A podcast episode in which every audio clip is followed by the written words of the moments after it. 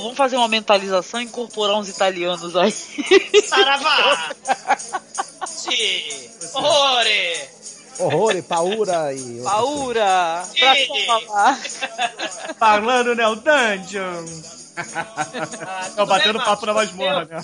É, Eu só não- pode falar com a mãozinha posta, assim, Bruno. Tu Sim. não entende? Ai, Tudo a sim. posto. Você- quando despiasse. Custo. É, Prego, Vocês concordam que o, que o cinema de terror italiano, depois dos anos. é, é, lá nos anos 90, perdeu o rumo e não se achou mais? Sim, Eu acho que concordo. desde que o Mario Bava morreu. Eita, é. É, é, é, é, é, o Mario Baba. Fala ele- assim, porque tem o Manfredo, que é primo dele, é brincadeira. Focar nos três pilares, né? Mario Bava, né? O, o Dario Argento e o, e o. Fulci, né? Que são, assim, na minha opinião, né? São os três Tudo bene, tudo bene. fodone, né? Nós vamos falar, nós vamos Tu te- falar. tu te Pode deixar, foda. nós- Nós vamos falar, pode deixar. Sim, sim. Pode deixar que nós falamos italiano perfeitamente, pô. Ma que? Ah, então tá bom, né? Tá bom, né? Beleza. Então, Eu comi macarrão antes de gravar, gente. Tu comeu Eu sei que é um miojo, detalhe mas sem miojo é japonês. mas. É. É. Faz parte. Sim. Tenta botar as mãozinhas, assim, que ajuda muito durante a gravação. Sim, sim. Entendeu? Eu tô com a camisa do Palmeiras também, viu? Durante a Ah, gravação, só pra vocês saberem. É. Que preco, não fala muita bobagem. Tá, tá bom, né? Todo mundo tem frase inicial pra começar, ou não? Madonna mia. Ehi amici! Allegria! Tarantella, tarantella, tarantella! Sempre quella, sempre bella! Ciao amore! Saluti! Auguri! Andiamo, questa è la vera serata italiana!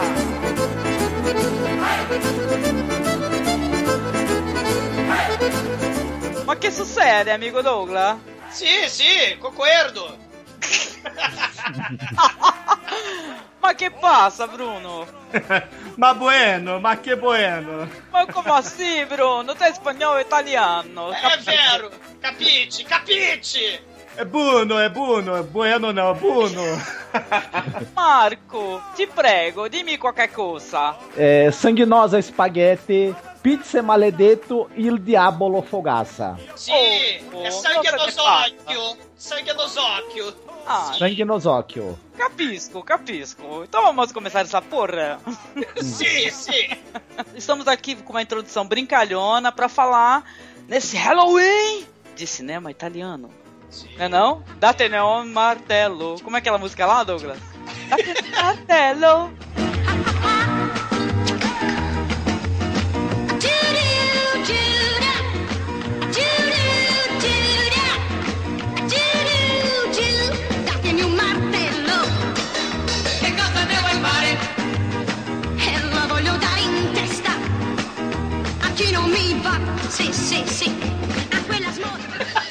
Chiamo, cabeça- chiamo, chiamo, chiamo, chiamo. Para, para, para, para. Paura italiana, paura, paura italiana. Achei que, você ia falar da, achei que você ia falar da música do Boys, Boys, Boys, pô. Ah, Volare. Não vale, não vale. É isso, nós estamos aqui para falar um pouco de cinema de terror italiano nesse Halloween para você, amigo ouvinte.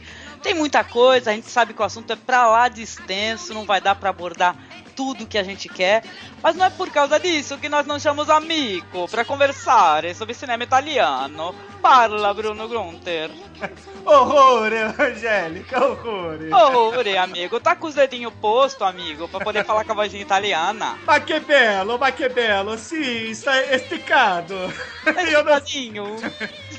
eu não sei falar espanhol, nem, nem italiano. Pois é, amigo, mas nós traz também o amigo Douglas. Douglas, que passa, amigo? Mamma Maqueta, tá todo mundo fluente, italiano, né? Italiano passione, né? Todo mundo vendo lá a novela da Rede Globo. Maqueta, moca. Sim, Nosso italiano é terra nostra, amigo. sim. Um prazer estar aqui contigo, falar de cinema italiano do horror. Sim. Mutore, mutore, mut- muita paura, né? Paura, né? Adios mio, se é que é assim, no espanhol, não sei. Ele fala espanhol. Paura é medo, gente. Paura Adios é mio, tá certo, não sei. E Marco, que- mais um ano, Marco. Cinema italiano dessa vez, amigo. Mi dà la merda e cose paura, horror italiano. Caramba! Puta paura. Eu não entendi o que ele falou. É porque tu não tá com os dedinhos. Eu boto os dedinhos que eu tô automaticamente começo a falar italiano, amigo. Ripitiano, horror italiano, mi dà le merde e cose paura. Ah, stronzo, stronzo. Aqui é Angélica, sua host, que gosta muito de bracciola e busqueta. Então Você vamos lá. Você gosta de busqueta, gente? O busqueta é muito bom. Sim, sim. Eu gosto mais de bracciola. Bracciola e busqueta se complementa. Eu vou falar do filme que tem muita bracciola na busqueta e muita busqueta na bracciola. Sim, sim, como não? Terminar em pizza, né? Mas fica gelado de paura, amigo, falando aqui italiano. Merlin! L'arbo secco con la città e l'arco La la la la la la la la Presto, bottega, che la vega, presto La la la la la la la la la la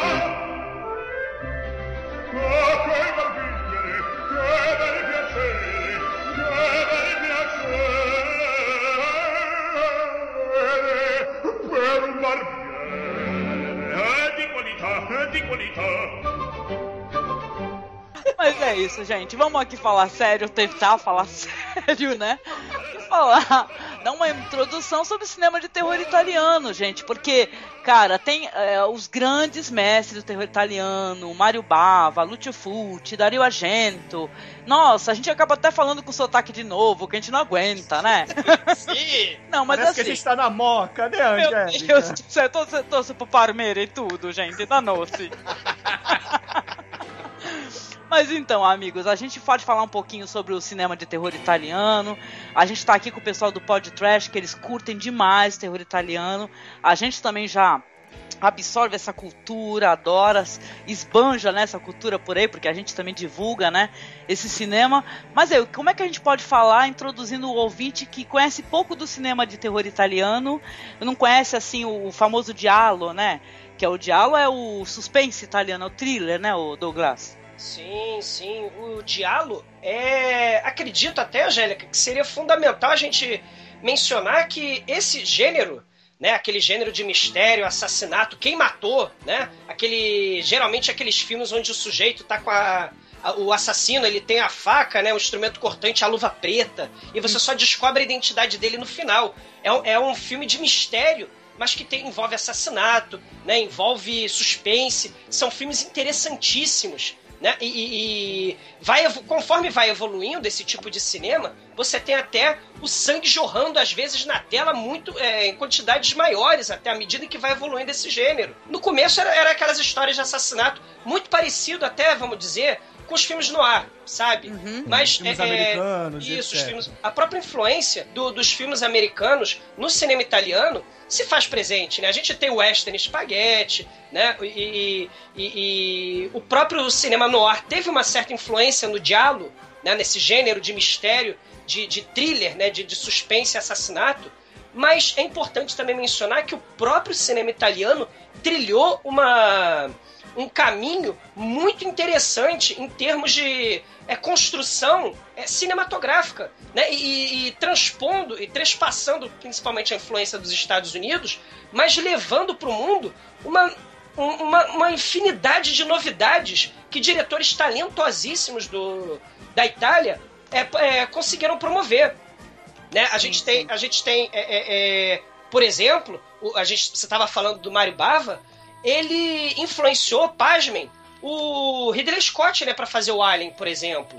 Né? Porque ele fez aqueles filmes do- dos anos 60, filme de, de, de ficção científica muito baixo orçamento, né? mas ele acabou influenciando né, um gênero de sci-fi do horror né, do, do Ridley Scott com o Planeta dos Vampiros, por exemplo, né, onde até a Norma Bang aparece. Então é Vampiri interessante. Siderali Tentoni La Norma Bang o culo. Sim, sim. É, são os X-Men, né, cara? Eles estão vestidos de X-Men e, e etc. Sim, e, e- então é interessante esse- essa, essa ida e volta, né? De certa forma você tem influência sim americana de Hollywood, mas o próprio cinema é, é, é, italiano ele transpõe isso e consegue com, com, uma criatividade impressionante, um talento maior ainda, é, é, expandir as fronteiras do horror, do gênero do horror, por todo mundo. Né? Eles são influentes até hoje.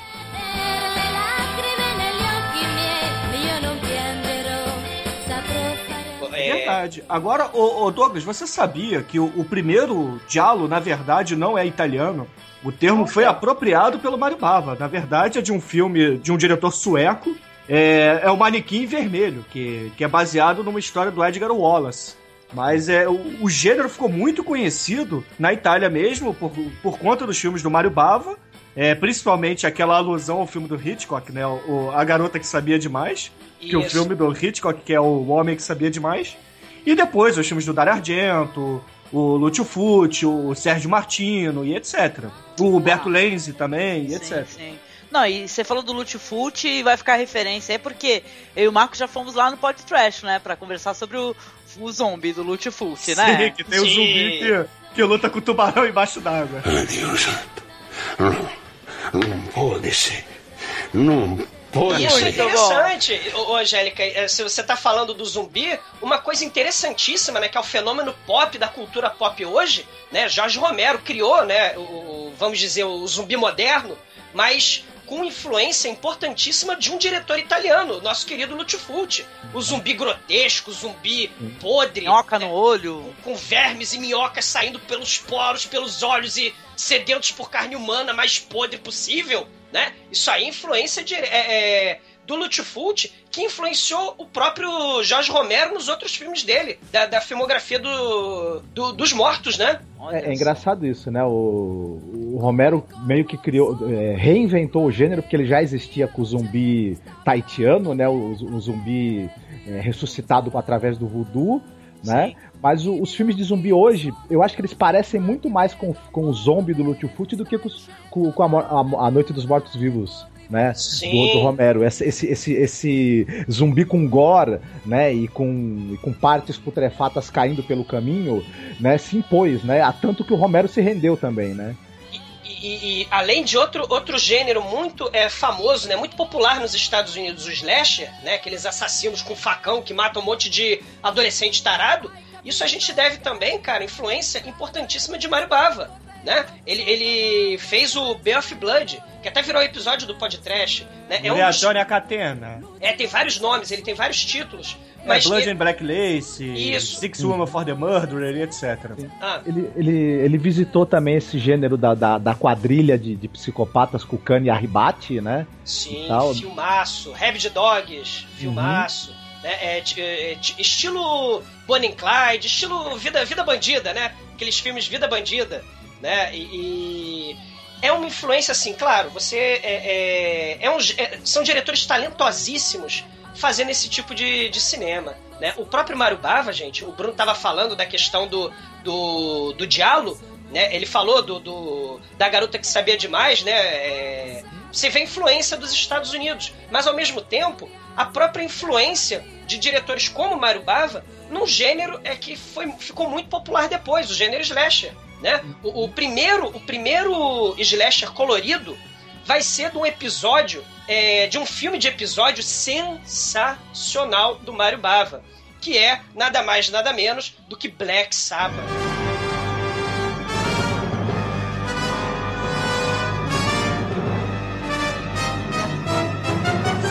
Ele é um é filmaço, eu recomendo para quem é, é, quiser conhecer mais um pouquinho do cinema de horror italiano. Black Sabbath é um filme de três episódios. Um deles é esse é, do telefone, que é considerado o primeiro diálogo colorido, é o primeiro slasher colorido né? E, o segmento é lindo, é lindo sim, de morrer em é, todos os sentidos, sabe? É talentosíssimo, Isso. talentosíssimo, né? E, e, e depois, e aí depois você tem o, o, o, da água, não, da água é o último, e o do meio é o do zumbi, não é isso? Com Boris Burlak. É o Vurdulak, É o o Vurdulak, vampiro, vampiro russo. É, o vampiro zumbi russo do mal, né, cara? Melhor Sim. adaptação de um texto do Tolstói das, em todos, em todos os tempos. Sim. Cara, É. isso é impressionante porque a gente fala, não, que Boris Karloff fazia Frankenstein, fazia não sei o quê. Não, olha ele, ele de vampiro, né? Claro que é um vampiro muito particular, mas é o vampiro, é o Vurdulak, né? Sim. E claro, é importante mencionar que esse filme nomeou nada mais, nada menos do que a banda do Ozzy Black Sabbath, né, cara?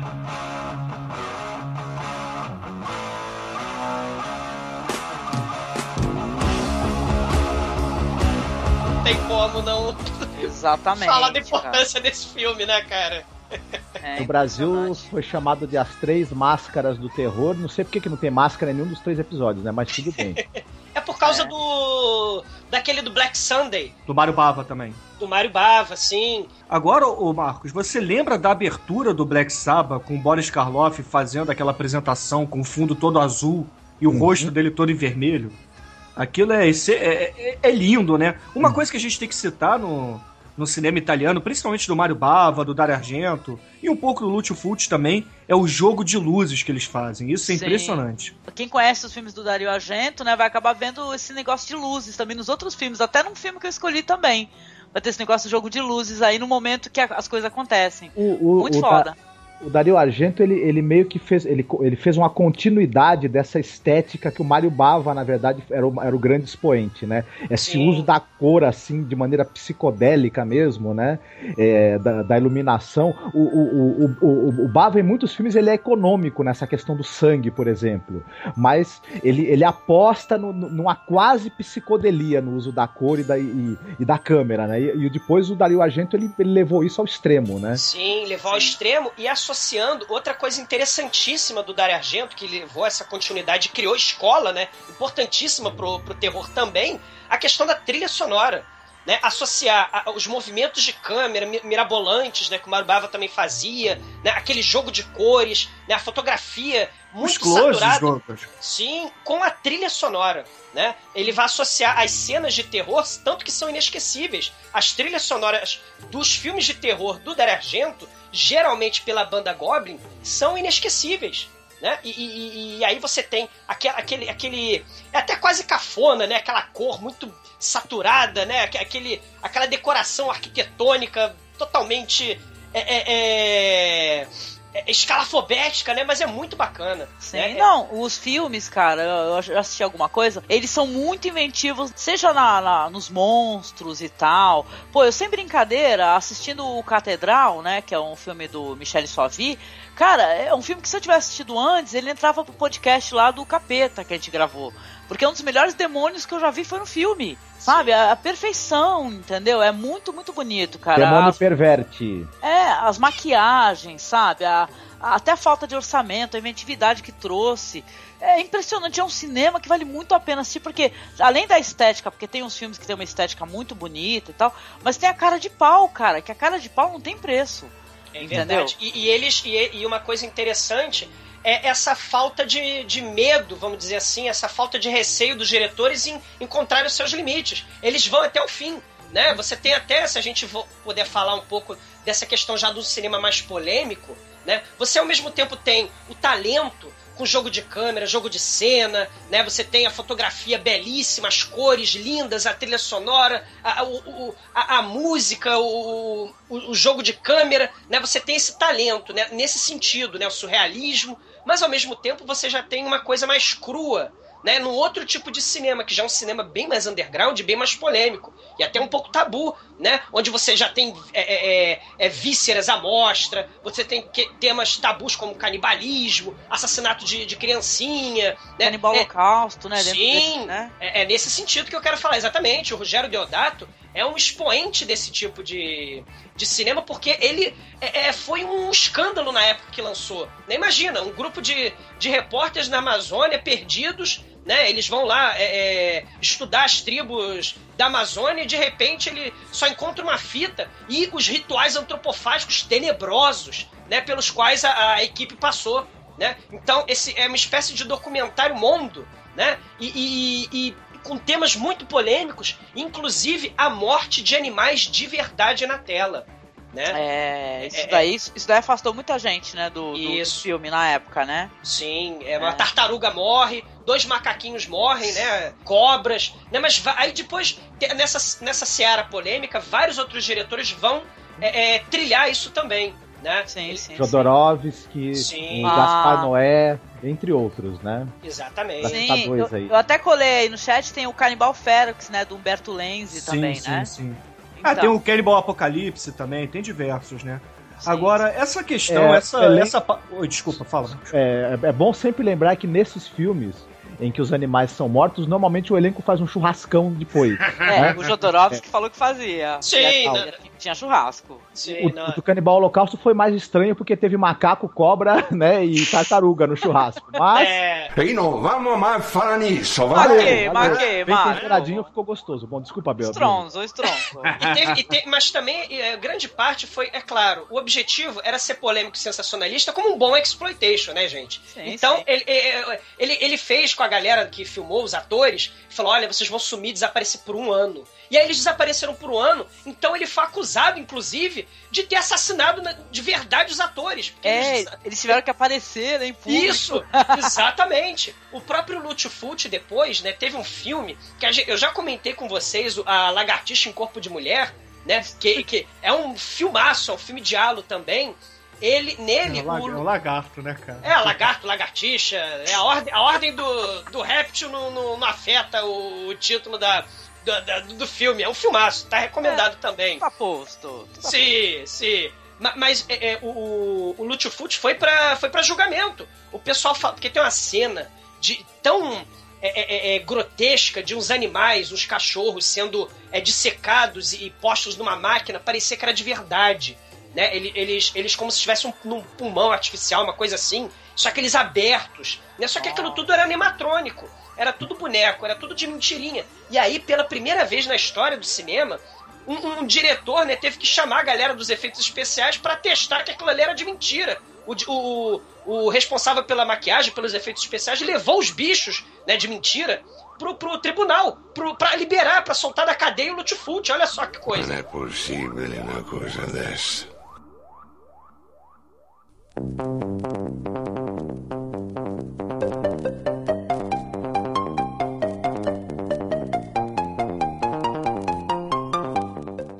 Impressionante.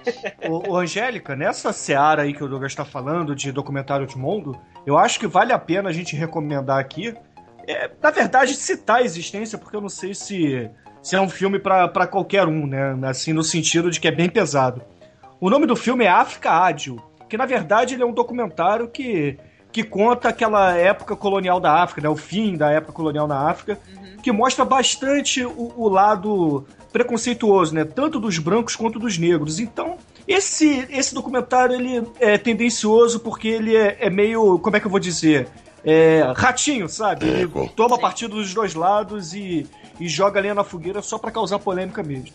É o sensacionalismo, né? Em busca do É, sucesso. é um documentário do Angelo Rizzoli. Rizzoli. pra- Risole, opa. Grazie.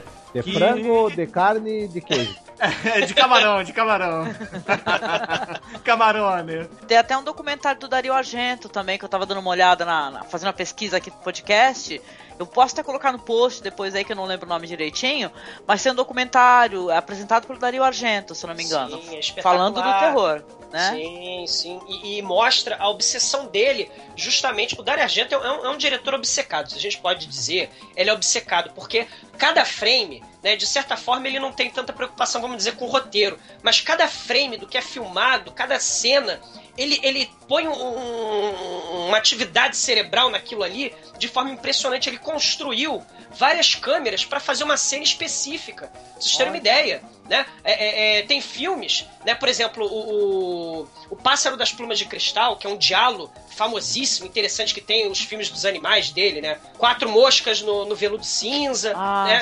E, e são filmes interessantes, são diálogos. É, tem uma cena de um sujeito que tá caindo do prédio, ele construiu uma câmera e um elevador específico para aquela cena. Né? Tem o Ópera, que é um filmaço do Dario Argento, que é Nossa, outro diálogo. é- Esse tem a cena é, agonizante de olho, assim, de tortura com os olhos. É impressionante. Dióquio, ó. Sim, sim. Nesse filme, o morcego tá voando. Morcego, não, o corvo tá voando né? E ele fez uma câmera é, é, voa- voadora, né? Ele botou no teto lá e a câmera voava que nem imitando um morcego. Pra você ter uma ideia, pra fazer uma Corvo. cena. Era um corvo. Pra fazer uma cena específica de um filme. Olha isso, né? Ele é totalmente obcecado. Né? Com set de filmagem, com a, com a decoração, com a arquitetura do, do- da- da- das próprias casas, porque ele é muito famoso também pela questão de reinventar um gênero também que ficou famoso nos Estados Unidos, que é o das mansões é, assombradas, né? A mansão mal assombrada. Então, muitos dos filmes do Dario Argento que tem essa estética do horror, né? Da, da mansão mal assombrada, ele se preocupa muito com a qualidade da decoração do set, né? E, e- e fica muito é, é, bem visualizado em filmes como Suspiria, como filmes como O Inferno, O Inferno, que são filmes que são filmes de mansão assombrada, né? Mas é com é elemento conhecido da, como a trilogia das mães, né, o Douglas? da bruxa. É assim, é o elemento bruxa com o elemento mansão assombrada. E são filmaços imperdíveis, Uhum. galera. Suspira é uma obra de arte, tá entre os meus filmes prediletos de todos os tempos. E eu recomendo que todos assistam. Vale muito a pena. Sim. Vale Não, eu, eu queria até perguntar pra todo, pra Tuti. Sim. As- Assim, é, na opinião de vocês, diretores que precisam de qualquer maneira ser conhecidos pra quem gosta de um bom cinema de terror, de bom cinema. Não vou nem pro pro gênero, porque na minha opinião, o pessoal deixar o terror num nicho escondidinho num canto é Isso, bobagem. Concordo com você, É concordo. bom cinema. O que, que tu acha, Douglas? Diretores imperdíveis. Dario Argento é aquilo. É, pro, pro, no, no caso do cinema italiano, Dario Argento, Mario Bava e Lucio Fulci não tem como fugir. Né? É a im- tríade satânica. é imperdível, é simplesmente imperdível. Esses três, eles estão entre os maiores diretores de cinema de todos os tempos, não cinema de Concordo. terror simplesmente. Em concordo em gênero, número e grau. O, o, o Deep Red, o Profundo Rosso, Profundo é, Rosso, muito bom. é de uma beleza. É, ele é, é de uma é, de um apuro, de, um, de, um, de, um- de uma qualidade técnica, gente. É, é- é uma coisa impressionante. É um filme simplesmente imperdível. Diálogo também. Né? É clássico, luvas pretas, né? a cena da banheira, do vapor, né? a mulher é, sendo morta pelo é, na- banheira, porque é a questão da casa, né? A casa acaba sendo, em muitos filmes do Dario Argento, acaba sendo personagem é, é fundamental para a história. Né? Então, tem a cena da banheira, tem a cena da, da, da quina da mesa servindo de, de- de arma também. Então, é, é- é- é- é imperdível, gente. O Dario Argento, o próprio Mário Bava, né? ele, ele fez filmes de baixíssimo orçamento, ele não tinha tanto orçamento, né? É, até por questão do pós-guerra mesmo, né? E, e- e aqueles diretores talentosíssimos filmavam mesmo nos escombros da Segunda Guerra Mundial, né? Eu tô falando já de, de Rossellini, né? Mas é, isso teve uma repercussão depois. O cinema, ele ficou com baixíssimo orçamento na Itália, teve essa problemática, né? Ma- Mas não quer dizer que o talento deles não se exprimisse, não se expressasse, mesmo num cinema de baixo orçamento, né? Eu acho também que vale a pena falar, né, que até talvez para o público mais jovem que talvez esteja escutando a gente, que é o seguinte, uma coisa interessante do, do cinema italiano e o cinema de terror italiano é que foi um cinema que era muito popular no Brasil. Né? Os filmes italianos passavam no Brasil, tinham um grande público, né?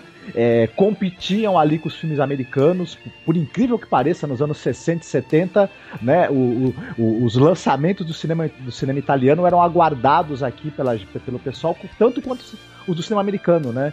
É uma pena, né, que, que isso é algo que hoje em dia a gente. É, para um jovem chega a ser impensável isso, né? Exato. É uma pena, infelizmente. É verdade, mas eu estendo a pergunta aqui para o Bruno. Bruno, e você, o que acha, amigo? Olha, tem tanta gente pra falar. O Douglas já falou da tríade satânica, né? Então eu vou citar algumas pessoas que merecem também destaque, né? Como, por exemplo, Bruno Matei com Ratos à Noite do Terror, é um grande filme também. Galhofa, mas é um grande filme. Sérgio Martino também, que fez o Morte Suspeita de uma, de uma minore, minorene, né? Meu italiano é terrível. É, Enzo Milone também, que fez é, A Irmã da Úrsula, que é um grande filme. Renato Polcellini, que fez A Reencarnação de Isabel. Aldo Lado, é, Emílio Mi- Miraglia, Antônio Margheretti, Jorge Grau. Tem tanta gente, é, é difícil. Olha, Lamberto Bava, o filho do Mário Bava também, fez muita coisa legal, como por exemplo o Demons, o Demons 2, né, a continuação do Demons. É, Luciano Ercole também, que fez é, La Morte Caminha com Tati Alt, né? Que é conhecido aqui no Brasil como a, a Morte Caminha de Saltos Altos, né? De, é, Interessante. É, um- é um filme bem. É o Michele Soavi também, que, que é muito legal. Entre Ah. outros, tem muita gente boa. Ricardo Freda, Andréa Bianchi. Poxa, não tem como a gente citar todo mundo. Vicente Aranda também. Olha, é, Sérgio Corbucci. Poxa, é muita gente. E não dá pra citar todo mundo, mas é, o gênero de terror italiano, ele vai tanto do início, o pré-slasher, até o gore extremo, até o galhofa extremo.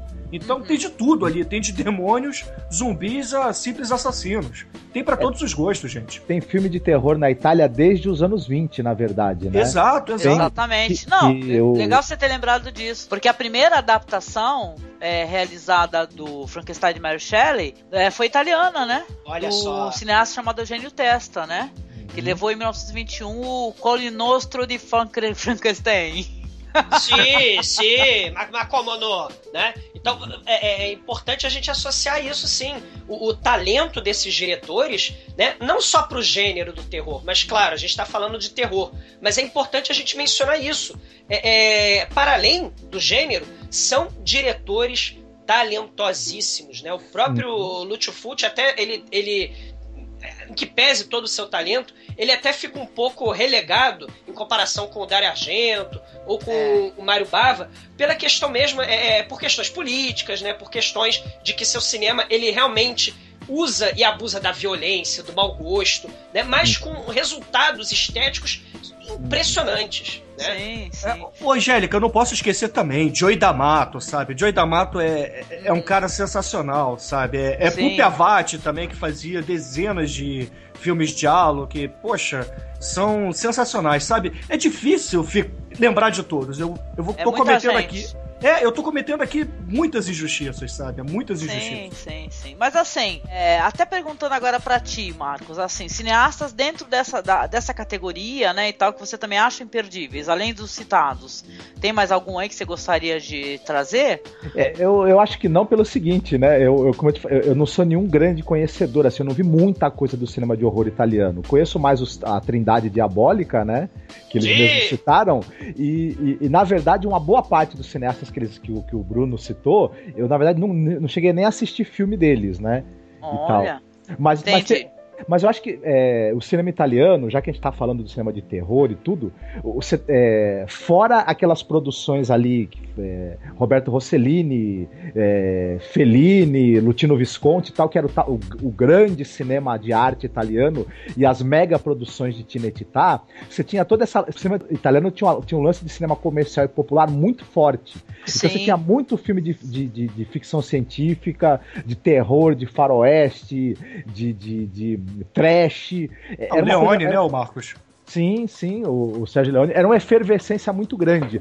E o- os produtores italianos, eles tinham um- um- uma gana, assim, de conseguir grana e de produzir o máximo possível. Era muito legal. E, e o, e o curioso é que nesse desespero de ganhar dinheiro, eles contratavam o pessoal para fazer filmes de horror, é, caça-níqueis, e eram surpreendidos porque os caras tinham talento e tinham ideias. Sim. Tem, tem- muitas lendas, eu acho que o Bruno e o, e o Douglas, lendas e, e- casos reais, de brigas entre os produtores e os cineastas, que os caras é, queriam fazer filmes interessantes, não só para ganhar dinheiro, né? O, E- o, Dario Argento, o, Da- o- o Dario Argento tem vários casos desse sentido, porque ele realmente é obcecado. Ele é- o, o Dario Argento é interessantíssimo a gente até trans- é, falar sobre isso, de transpor o gênero do horror, porque ele, ele gostava, ele falava, eu quero filmar pesadelos. Então, é, é, coisas inimagináveis que na cabeça insana dele, ele queria trans- é, é, transpor para o cinema, né? Mas isso batia, ele batia muito de frente com as pessoas porque ele era muito perfeccionista. Então não era todo produtor, né? Não era todo mundo que conseguia se dar bem com ele, né? E, e- e o Dario Argento, ele tem, é, é, é, ele, assim, claro, a gente está falando da tríade, eles são fundamentais até como influência para uma geração, para várias gerações, né? No caso do gênero do horror, para a Itália, para o cinema italiano e também para o cinema mundial. Né? Se a gente, é, por exemplo, pega, sei lá, um diretor que gosta de atual, que todo mundo conhece e, e acha bacana e gosta de influências de filmes passados, que é o Quentin Tarantino, Sim. filmes é, é, de diretores italianos talentosíssimos têm influência direta no- no- no- é, na obra do Tarantino, né? É, tanto musical como no caso do Argento, Lutfult, né? Vou dar um exemplo. O, o, filme do Kill Bill, aquela musiquinha da, daquela japonesinha. Eu sei que você tá falando. Ore, Orenishi, é, é, o tema dela. Esse tema é de um filmaço, é, Sete Noites em Nero que é do Lutfult, que tem uma, é, uma questão de onde está o cadáver emparedado, e é uma música belíssima. E o Tarantino vai usar brilhantemente. Isso, claro, é um exemplo, mas você tem os filmes de western e tal. Então, a influência do cinema italiano, para além do terror, é fundamental no cinema atual né? Sim. O que é o, o, cisne negro do Aronofsky, por exemplo, se não um diálogo com elementos né, de pesadelo e, e, e, fusão da realidade com a fantasia que a gente já viu isso no Mário Bava e no, e no, e no, e no Dario Argento milhares Sim, de vezes. Sim, é. ópera, a, a, influência do ópera, e vou dizer mais, a influência de uma cria dessa galera, uma cria do Dario Argento, uma cria do Mário Bava, do próprio Joy D'Amato, que é o Michele Soavi né? Ele uhum. fez um, um, filme chamado Stage Fright, o Delíria. Que é, é também é um diálogo, né? Que, que é um sujeito com cabeça de, de, de coruja, né? E mata todo mundo. E é numa peça de teatro, ele mata o elenco todo né? E, e, e, tem tudo a ver, né? Se a gente está falando de um pássaro assassino, né? Tem tudo a ver com tudo a ver com, com, com o Cisne Negro, né? Sim, sim. Não, e até a própria o próprio Satoshi Kon, né? Porque o Cisne Negro é total influência do Perfect Blue do Satoshi Kon, também. que era um fã também de cinema, cinema de terror, cinema clássico, né? Mas assim, se eu for trazer as referências assim para os amigos, né, para os ouvintes tá, que estão escutando aqui, também recomendo o pessoal procurar os filmes do Jorge Grau, né? Que eu assisti aquele Não Se Deve Profanar e o Sono de Morte, né? Que é, que é de 74, amigo. Sim. E, e, é muito legal também, muito interessante. Muito filme de zumbi, filme. cara. Muito bom mesmo. E o Ricardo Freda, né? Que tem o, o lindo, é horrível segredo do Dr. Hitchcock, né? uhum. né? Então, Sim. muita coisa boa, minha gente. Canibale Golose, Medicine necrófile e fantasma pervertido. Exatamente, Sim. exatamente. A Juan Piquet Simon também, com Mil Gritos Tem a Noite, etc. Muita gente, não tem como citar todo mundo, infelizmente. É muita gente. Mas a gente vai fazer o seguinte: a gente deu uma introdução. Sei que a gente tem muito mais para falar e gostaria de ficar mais tempo só conversando sobre cineastas. Mas o ideal é a gente, cada um, trazer o seu filme recomendável, entendeu? Porque a gente gosta dos filmes, mas se você for iniciar alguém, né? Eu tô com o dedinho agora, né? Então, sim, sim. Se você for iniciar alguém pelo cinema de terror, terror, é bom você recomendar um filme. Entendeu? É muita coisa, não dá para recomendar 10. Ou melhor, dá. Dá, só que a gente vai recomendar dois, cada um, né? Sim. Então aqui a, gente vai fazer umas recomendações. Cada um recomenda dois filmes que assistiu, né? para poder trazer a conversa sobre o filme, né? Uma, uma breve recomendação.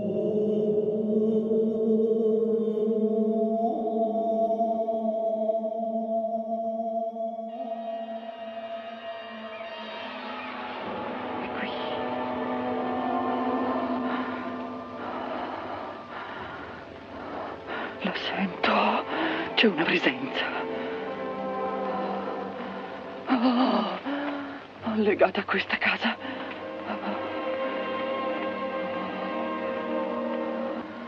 Chi? Chi sei?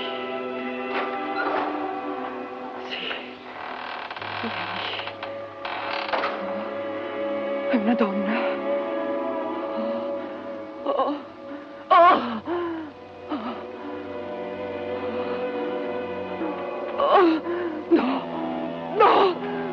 Voglio. Vattene via, via. Oh. È la mia povera Daniela. Non ti muovere.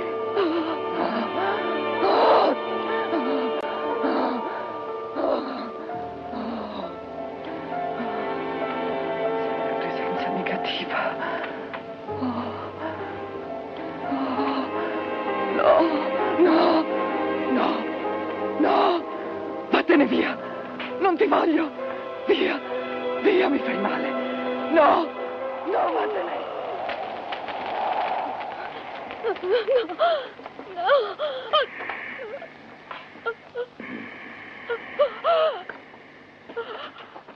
Então vamos lá, vamos começar por alguém que queira recomendar o seu primeiro filme. Então vamos começar pelo Bruno. Bruno, manda ver. Olha, é difícil escolher apenas dois, Angélica. É muito difícil. Então eu vou pegar um filme aqui do Andrea Bianchi, chamado Malabimba, de 1979. Malabimba, caraca, esse filme tá na minha lista há muitos anos, Bruno, tu não tem noção. Pô, é, é o seguinte, é, eu não sei se vocês conhecem a história desse filme, mas é, é basicamente o seguinte: imaginem é, o Exorcista, só que não com uma criança, e sim com uma jovem adulta, né? Uma pessoa, uma mulher saindo da adolescência para sua fase adulta, né? Uma jovem de 19, 20 anos. E ela é possuída por uma entidade maléfica e acaba é, causando muito caos numa família muito conservadora, que é aristocrática lá da Itália, e acaba tendo relações sexuais com um monte de gente, etc. O Ela filme pega numas bimbas. é, é. O- o- e os bambinos também. Mas o, o filme, ele é bem. Como é que eu vou dizer? Ele, ele não tem gore, ele não tem nada disso, mas ele tem um suspense absurdo. E, é claro, como é um filme do André Bianchi, é claro que tem cenas de sexo também, inclusive cenas de sexo explícito. Então, é um filme para vocês não assistirem, é, digamos, com. Não sei. Nossa, tá com a sua mãe. É, exatamente. Tem porpeta na busqueta. É, isso. por aí, Ah, por aí. É por de aí. sobra.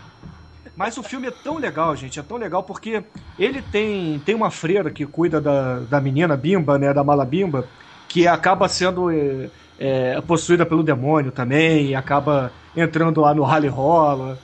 É, a mala Bimba acaba... É um de- alucard da, da Itália. É, não é, é não- é sem o gore, entendeu? Não tem o gore. É, é mais suspense, é suspensezão, entendeu? Então, pra começar, vejam o, o Malabimba, entendeu? O Malabimba é um bom filme de suspense que tem esse quê de. Não é diálogo porque não tem um assassino, entendeu? Mas é, é um filme de casa assombrada, digamos assim. É um non-exploitation, né, Bruno? É, é uma espécie de non-exploitation porque. É, é pouco, porque é mais pro fim do filme que tem um pouco disso. Mas é. Ele tem, tem um pouco de non-exploitation no fim também. E, Ah, e é bem beleza. interessante, eu, eu recomendo demais. O André Bianchi é um excelente diretor, tá? Um excelente diretor de suspense. E, e vale a pena. Malabima, na minha opinião, é o melhor filme dele. Mas ele tem dezenas de filmes, como por exemplo o Strip Nudge for Your Killer também, que é muito legal. O Burial Grounds também, que é muito bom. E o próprio Massacre, né? Que é um filme mais novo dele. Mas o Malabimba é muito bom. Vejam, vejam que vale a pena. Olha, eu gosto. É, pornô terror, eu gosto. Tô louca pra falar do Alucard, assim que eu puder por causa disso. Porque não, nem só pelo pornô, mas pela, sabe, pela criatividade do diretor, que eu acho ele muito foda. É, mas Angélica não é, digamos, não, não é pornozão, entendeu? Tem cenas de sexo explícito, claro, tem penetração, tem felação, tem tudo disso. Não tá todo Mas- mundo atuando, é tudo de mentira. É, não, não é- pênis de mentira. Mas é, é- aí é que tá. o- os bastidores desse filme é, nem, nem foram os próprios atores que fizeram as cenas, entendeu? Eram dublê, Ah, dublês é de tipo, corpos. É tipo aquele, eles chamam de caolha lá, que na hora do- Exato, exato. do- da a- penetração era, era outra pessoa, sim, sim.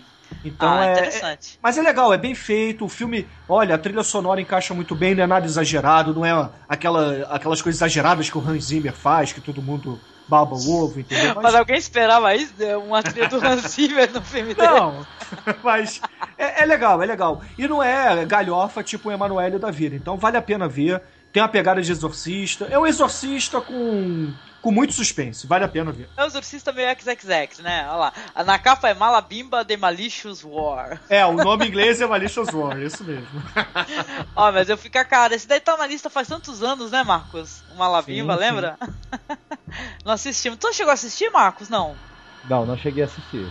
Mas o Douglas assistiu, né, Douglas? não, essa, a putaria é importante, cara, porque assim. Fala o caráter. Si- Sim, o- o- os filmes italianos é aquilo. Eles não estão. É, é aquilo que a gente estava falando.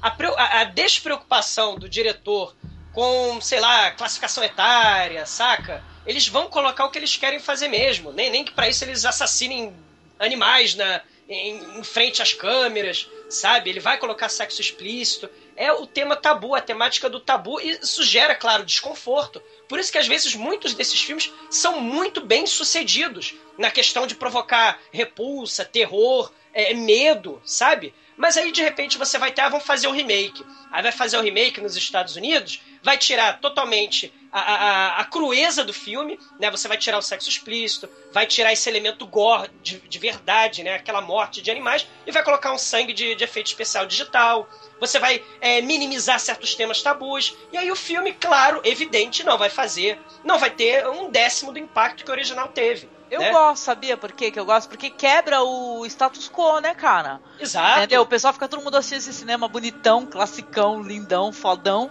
Então aparece alguém com uma história assim, entendeu? Que a mina fica possuída pelo demônio e sai possuindo e pegando nas bimbas. Então, meu, eu sou totalmente a favor. E, e num país, e num país católico por excelência, né? No país Sim. italiano com, com a questão o non exploitation. Eu também vou recomendar o non exploitation, se eu ver, né? Ma- Mas, ma- ma- é interessante isso. O, o- o horror associado à religião, né? Tem vários filmes clássicos, né? The Devils, né? Do Ken Russell, por aí Ai, vai. que lindo The Que- Devils. Eu vou fazer um classic desse, viu? Ah, tem um outro italiano, do, chamado Killer Nun também, que é, é a freira assassina. Também é muito Sim, bom. sim. Vale, vale também aqui a nota. Essa porque- seara, né, meu, do Non Exploitation é- tem muita coisa boa, cara. Tá louco. Sério Sim. mesmo. Tem até filme japonês é, é, sobre é, freiras, cara. Um filme católico no Japão. É muito bom, muito bom. Nossa. Ah, interessante. Então essa é a tua recomendação, né? Essa é a minha primeira recomendação, né, Angélica? Tá certo, tá certo.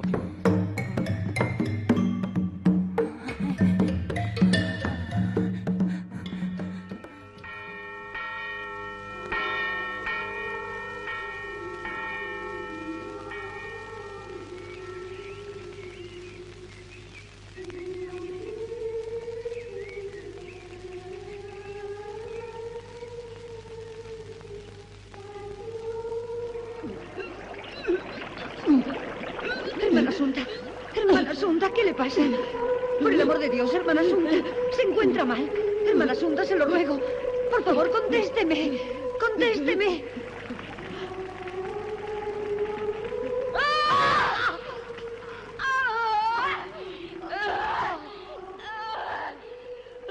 Então vamos lá pra recomendação aí do Douglas. E tu, Douglas? Como vá? Quem vai fazer? Bom, é, jo, jo- jo vai bene, né? Se é que é assim que tá certo. Mas, mas, assim, é fundamental, ouvintes, olha só, além dessas recomendações que a gente vai dar hoje, assistam, por favor, alguma coisa do Lutfult, do Dario Argento, do Mário Bava, tá? De preferência o Black Sabbath do Mário Bava. Pelo o, amor, assistam. Sim, o Suspiria, né? Ou qualquer um da trilogia das bruxas do, do Dario Argento, né? O Deep Red do Dario Argento. Assistam, é imperdível. E o The Beyond, né? Do, do, do Lutfult. Do Lúcio Pra ficar em, em- alguns desses, né? Mas assim, eu vou, eu vou além desses, que são obrigatórios, seus, seus ouvintes. Vejam esses filmes, pelo amor de Cannibal Deus. Holocausto também, do, do, E do claro, Deodato. sim, e o, o, Canibal Holocausto do Rogério Deodato.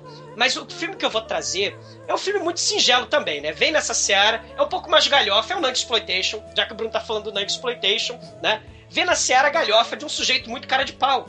Que ele é, é o Bruno Matei, é o nosso caríssimo Bruno Matei, né? Ele pegava filmes, por exemplo, sei lá, Robocop, e fazia o seu Robowar, né? Que era uma cópia desgraçada do, do Robocop, né? É, pegava o Rambo e fazia o Strike Commando, né? Ele tinha essa coisa de é, é, é, plagiar os grandes sucessos de Hollywood e fazer filmes muito baixo orçamento e, e muito toscos, né?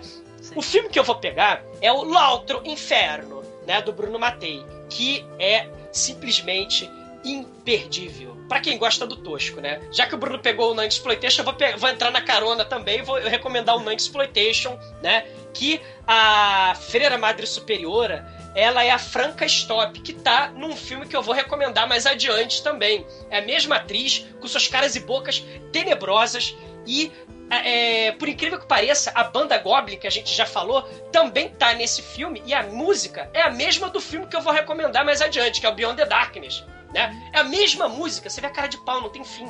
Né? A mesma música é usada no do Goblin, é usada no Buio Ômega, né, que é o Beyond the Darkness, e nesse filme, lá Outro Inferno, ou The Other Hell, né, que é o seguinte, a- a- as freiras é, têm a Madre Superiora e ela tá vendo uma série de assassinatos absurdos dentro do, do convento e dizem que é Satanás, né? A, a cena a cena inicial é simplesmente antológica, cara, porque ela chega na- nas criptas, nas catacumbas do cadáver da freira que abortou, porque dizem que era o filho de Satanás, né? Então ela abortou e morreu. Né? E aí ela tá fazendo a dissecação do cadáver e ela começa em italiano. A vagina é a porta do male. Né? E começa a fazer dissecação da mulher, cara, nos primeiros minutos do filme. Ela arranca a vagina da freira que abortou morta.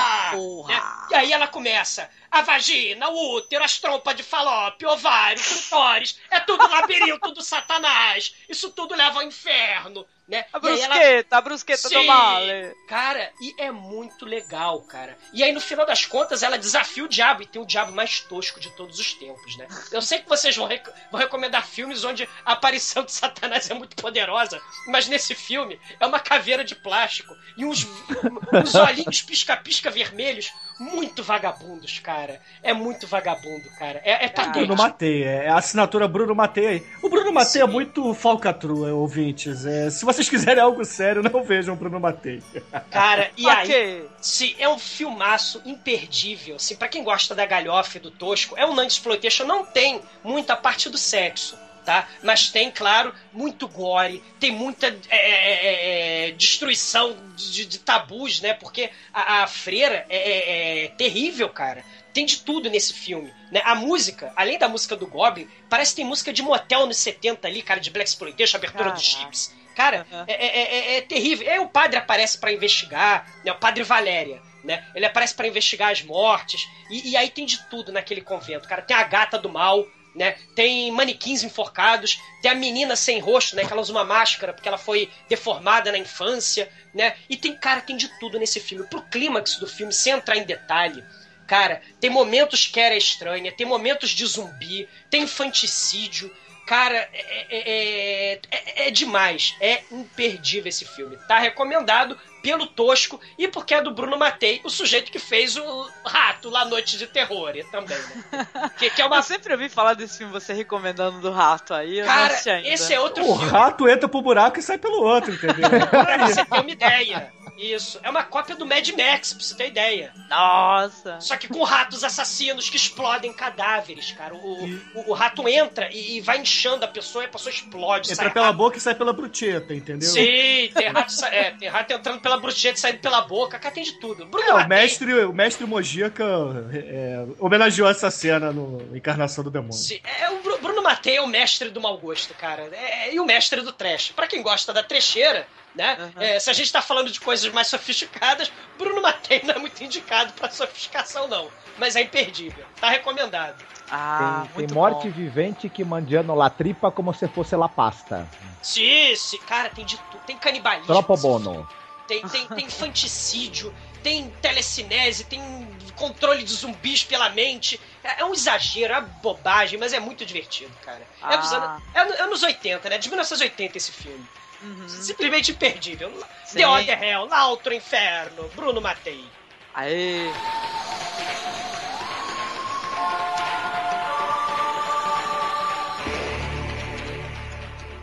È tardi, il tempo stringe.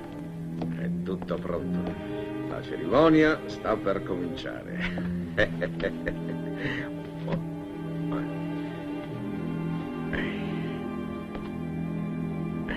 A te non te ne importa niente, eh? Scusami.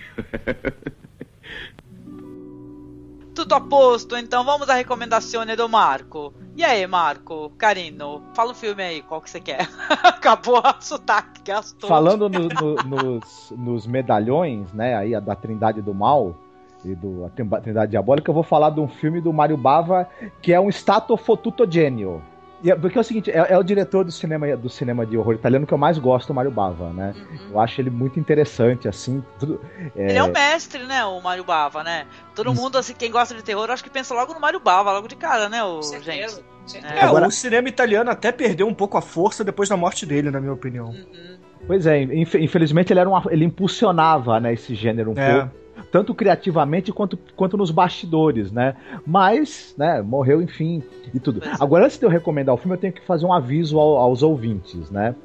Opa. Que esse filme ele, ele, ele, ele tem dois nomes, um é Lisa e o Diabo, o outro A Casa do Exorcismo. Quem for Eu assistir, conhecia como Liz e o Diabo. isso, quem for assistir, é, é, é, procure o release que é Lisa e o Diabo, porque se você pegar o release chamado A Casa do Exorcismo, porque esse filme quando ele foi lançado, o, os produtores assistiram a versão final e falaram pro Mario Bava, cara, esse filme tá, não vai fazer sucesso nenhum, ele é muito esquisito, ele é muito é, cabeçudo, o público não vai gostar, então vamos fazer o seguinte, vamos remontar e vamos transformar numa versão do Exorcista. Né? O filme originalmente ele não tinha nada de possessão demoníaca. Aí os produtores refizeram a montagem e enfiaram uma cena de exorcismo no meio do filme que não tem nada a ver com o resto e lançaram, né? E o público, quando assistiu, aí o público falou que o filme não tinha pé nem cabeça. Né? Falaram, esse filme é absurdo, isso aqui é ridículo, o que, que é isso? isso não, uma coisa não tem nada a ver com a outra. Aí o Mário Bava falou pros produtores: vocês falaram que o meu filme não tinha nada a ver com nada, né? E agora? O que, que, vocês, que, que foi isso que vocês fizeram aí? Vamos parar com essa putaria e vamos lançar o filme com a, com a versão original, hein? Sim, Tal. é Aí um os filme- produtores. é um- É um filme imperdível, Marcos. Né? Tem até aquele careca, o Tele Savalas, né? tem, né? Tem. Tem o Tele Savalas e fazendo piada no filme o tempo todo com o personagem Kojak, que fica Sim. chupando pirulito, né? E oferecendo pirulito pra todo mundo. É, é sensacional isso. Ah, é um filmaço, cara. Lisa the Devil. Sim, procurem como Lisa the Devil, exatamente, por causa dessa história aí do. do... É, é aquilo, a distorção. Os produtores eles vão tentar é, é alterar a obra, né? Mas os diretores italianos, eles têm o saco grande, né? Eles são sacudo, sacude, e vão até o fim com sua obra, cara. Né? É, é isso que a gente tem que admirar isso no cinema italiano, né?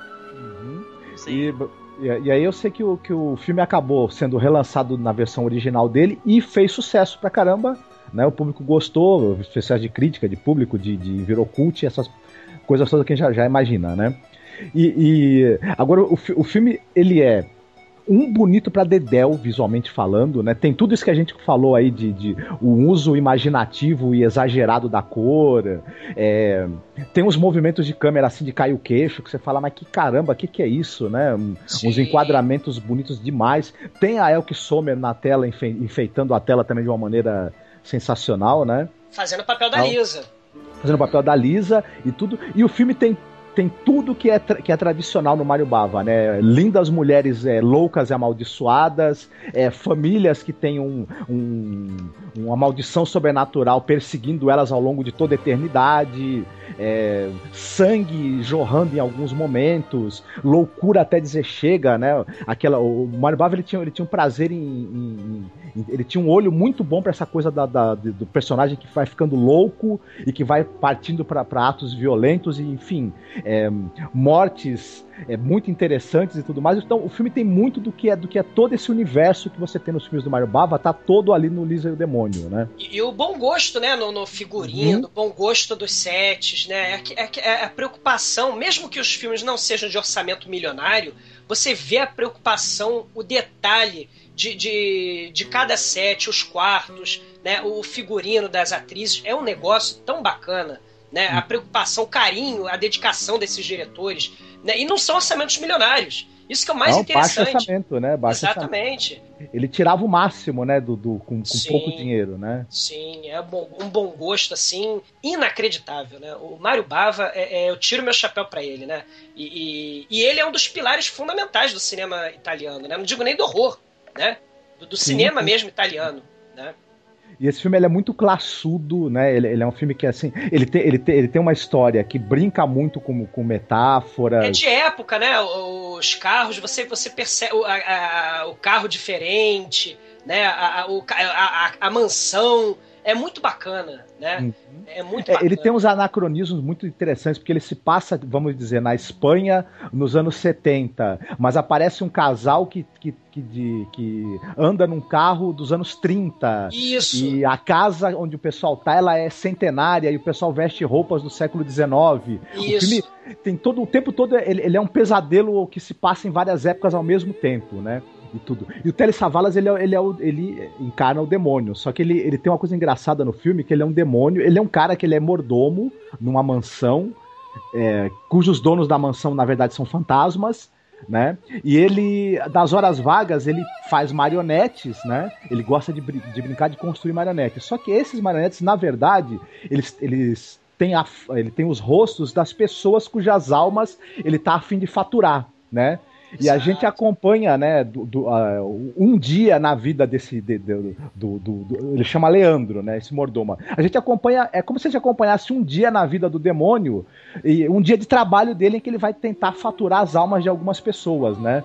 E tal. Que são reencarnações de outras pessoas de que ele já tinha conseguido faturar a alma antes, né? Então ele quer fazer um repeteco. É fantástico, né? é fantástico esse filme, é fantástico. E, e é aquilo, não tem aquela questão de, sei lá, deixar tudo explicadinho na tela, como geralmente os filmes de terror americanos hoje em dia têm na moda, né? Deixar tudo explicadinho. Não, o elemento surreal é importante, sim, para você criar um ambiente, para você criar o clima de terror, de suspense, aquela atmosfera de, de, de, terror, ela passa muito, sim, pelo pesadelo. E pesadelos, muitas vezes, não fazem sentido, né? E o Mario Bar, né? E o Mario Bava o Dario Argento, principalmente, o Lúcio Fulci também né? Com, com The Beyond, principalmente, são filmes que não tem nada de lógico, de racional. É puro é, é, escapismo, é puro pesadelo. E por isso são filmes bem inesquecíveis. Porque você não esquece um pesadelo de fato assim terrível, você nunca mais vai esquecer. Né? E nisso que, ele, que o, e é nisso que o cinema italiano acha sua força, sabe? É, eles procuram realmente filmar o medo do inconsciente e tal, sem, sem aquelas explicações de final de filme. Porque muitas vezes, até no próprio diálogo, que não tem a questão do sobrenatural, muitas vezes, eles não explicam assim, que nem num, livro da Agatha Christie, por exemplo, né? Ah, o assassino fez isso, isso e isso. Não. Você só mostra no final do filme a cara de quem é realmente o, o personagem, né? O assassino da história. Você não tem explicação. Muitas vezes é um flashback, um, um trauma psicológico de infância, como no caso do, do Deep Red, né? E, e, e você não tem muita explicação didática do que está acontecendo. E eu acho isso fundamental, né? para construir atmosfera e clima de horror e suspense. Né? É isso que é legal nesse cinema, por sinal. É o cinema de clima, né? Isso. Muitas vezes, né, cara? O clima, o clima é bem construído, né? Hum. E tal, não deixa tudo mastigado pro espectador, né? Tu vai ter que entrar no clima para poder, né? Pra poder é, curtir também, né? Isso é muito Sur bom. E o Lisa The Devil é, é um desses exemplos, né? Não, não, não, tem aquela, ah, vou explicar tudo para. É muito bacana. É fantasmagórico, né? De, de, de, suspense, a atmosfera daquela casa. É muito bacana. É um filmaço, Marcos. Filmaço. Ah, legal. É, tem legal. esse clima de, de pesadelo, ao mesmo é. tempo de, de, de, do sobrenatural alterando a realidade, mas ele também não deixa de ter, né? É, aquelas coisas como o, o filho enfiando um, cadela, um candelabro de metal no peito da mãe o, o assassino serial tentando estuprar uma mulher ao lado do, do, esqueleto da outra encarnação dela. Enfim, também tem essas ousadias, né? Sim, sim. terrível, esse sabor pelo terrível e pelo tranqueira, né? Sim, e tem muito no filme também. Mas é um estupro com classe, né? O Mário Bava é um sujeito sim, classudo, sim. né? Ele é, é, um sujeito classudo. É isso aí, tá ah. recomendado. Lisa Demônio é um filmaço com um final que é, assim, um dos pontos altos da imaginação aí do cinema, eu acho, de terror da época aí, dos anos, dos anos 70 aí.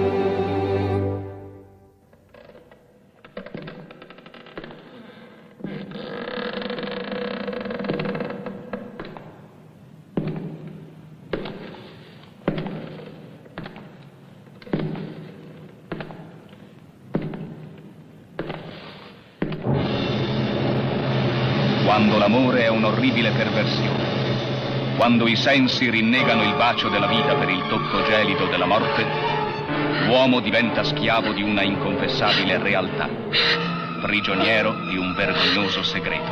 No!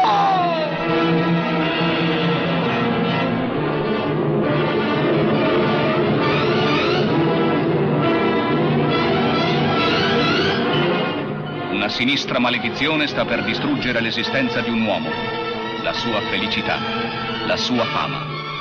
Nelle sue mani la scienza diviene una profanazione, nelle sue mani un essere umano diviene la vittima di un mostruoso esperimento. Então, eu vou recomendar um filme de 62 do diretor chamado Ricardo Freda, que ele é um filme que ele emula muito bem aqueles filmes do Roger Corman, sabe? Inspirados em histórias de Edgar Allan Poe, uhum. que a gente gosta tanto. Eu sou eu sou fã freak dessas paradas, entendeu? O filme é muito interessante e tem um tema terrível. É isso que é legal, né? Que é a necrofilia, né? Por quê?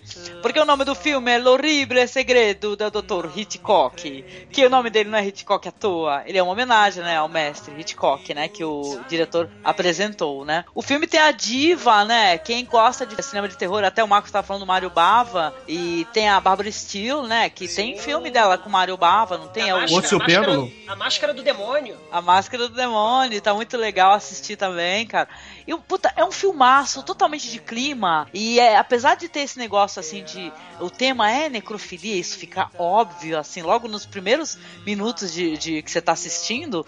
É, ele é muito elegante no, no que ele se trata. Porque não vai aparecer nada demais, entendeu? Você não vai ver corpos nus, você não vai ver o que a gente comentou aqui, que é o, o vamos colocar assim, um pouco de, de sexo e tal, ou um sexo simulado ou não, entendeu? Ele é um filme muito elegante. E ele vai tratar do, dessa história do Dr. Bernard Hitchcock, que ele tem, ele é o cara que inventou uma anestesia. Ele é tipo assim, ele é um cirurgião mega renomado lá do século XIX. Ele inventou uma anestesia que ele as pessoas não, não morrem durante a operação, entendeu? Pode ter operações mais demoradas e, e ficam anestesiadas. Só que o doutor, ele tem um fetiche. Ele usa a anestesia dele na esposa dele, a Marguerita e tal, porque ele só curte transar com ela quando ela tá sob anestésico. Entendeu? Quando ela tá totalmente. Ele tem toda uma preparação. O filme é lindo, gente. Ele é lindo. Tem o negócio das luzes, né? A gente tava falando das luzes e tal, do Dario Argento, né? O Marco falou do Mário Bava e tal, mas tem isso, cada vez que ele sente o desejo, aparece aquela luz vermelha no ambiente, sabe? É, é lindíssimo. Gente, é um filme de ficar louco mesmo, você fica louco. Se, você curte, assim que nem eu curte esses filmes da, da Hammer e tal. Ele tem um filmes... clima, né, Angélica? Da Hammer, uhum. não tem? Esse filme? Tem, totalmente, totalmente. O filme é delicioso. E o que, que vai acontecer? O... Só, sem spoiler, né? Pra pessoa poder curtir o filme também, ter o prazer, né? Ele vai vai acabar, vai acabar construindo uma tragédia e ele vai se casar novamente e aí vai entrar em cena a lindíssima Barbara Steele, né? Que ela tinha uns olhos, né, gente? Fala sério, né? Que, que, olhos, né? Que rosto mais é peculiar, né? Que beleza Ó, que peculiar. belo. Muito, um rosto interessante, um, uma beleza muito peculiar. E ela vai entrar em cena como a segunda esposa do Dr. Bernard Hitchcock. Só que entendeu? ela ainda não sabe, né? Ela vai descobrindo aos poucos, né? Isso não, é ele é, Imagina, ele é um partidão, né? O cara neurocirurgião, sei lá, e o caramba, só que mal sabe ela o que, que ele curte, né? E tal. E, cara, é, é, um barato a história. É, o filme é interessantíssimo. E eu não vou falar muito dele, não, cara. Eu vou falar só assim para você é, assistir porque, cara, você vai ficar totalmente no clima, assim, dos filmes da Hammer, dos filmes do, do Vincent Price, do Peter Cushing, que eu gosto tanto, Sim. entendeu? É, é, belíssimo, um belíssimo filme, né, Marco? Tu que assistiu junto? Uhum. Ah, Aliás, eu gostei bastante. Opa, pode falar, Douglas. Não, aliás, que a Angélica falou, né, do Vincent Price, é, vamos recomendar o Doutor Bikini, né, The Golden Bikini, que é um, uma galhofa bizarra, pastiche dos filmes do James Bond, feito nos é anos aquele, 60. É aquele que você fez o post no, no blog? Sim, é, ah. é, exatamente. Do, do Mário Bava, dirigido uhum. pelo Mário Bava, com o Vicente Price fazendo uma espécie de Goldfinger, Blofeld muito tosco. Né, com, a, com, as mulheres biquínis robóticas que explodem. É o plot para dominar o mundo. Né? Que loucura, né? Não, e até a gente, a gente, que curte tanto, né? O tema, curte os atores. Eu adoro o Christopher Lee, sabe? O Vincent Price, Peter Cushing, esses caras todos. Meu, é, vale muito a pena procurar, porque por sinal tem muito, muito cinema italiano, tem filmes italianos com os caras, sabe? Eu já assisti vários filmes italianos com, com os mega astros aí o do cinema de terror. Lee, volta e meia, tava lá filmando alguma coisa na Itália e umas coisas muito divertidas também. Muito divertida. Ah, basta... Boris Karloff, etc. Sim. Vale, vale muito a pena procurar, cara. Vale, e esse, ó, esse daí, o o horrível segredo do Dr. Hitchcock, que aqui no Brasil saiu como Raptus. Olha o título: Raptus, o diabólico Dr. Hitchcock. Estranhíssimo isso. é um título meio esquisito, cara. Mas ele, ele saiu aqui no Brasil com esse título e, cara, não é fácil de descolar esse filme. Em Portugal ele saiu com um filme com o nome chamado Entrando numa Fria. Entrando é. numa fria. Mas, não, veja bem, gente, um filme que o, o cara é, é um necrófilo. Entendeu? Só que olha só, um filme de 62, filme mega classudo, entendeu? Isso que me deixou doida, entendeu? E o filme abordando isso daí, o horrível segredo do Dr. Hitchcock, o que, que é? Entendeu? Ele é chegado numa gelada, entendeu? Não é cerveja. pois é, é, italiano e canibalismo estão sempre lá, né? Eles estão sempre andando de mãos, mãos dadas. Ai, cara, é muito foda. Olha, recomendo, ó, assistam, por favor, cara, que é um filmaço, cara. Assistam tudo que gente tá falando aí, os diretores, mas se for começar assim, a, a pela minha sugestão, com certeza o primeiro é esse. Assistam, de boa, na tranquilidade.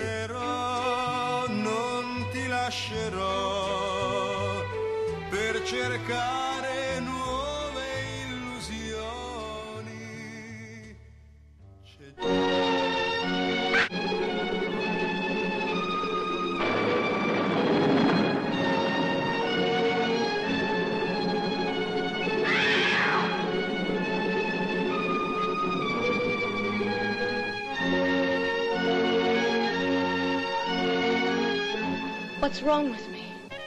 I feel a huge emptiness. It makes me feel like I'm falling. Why? I want to scream and struggle, but I don't know why.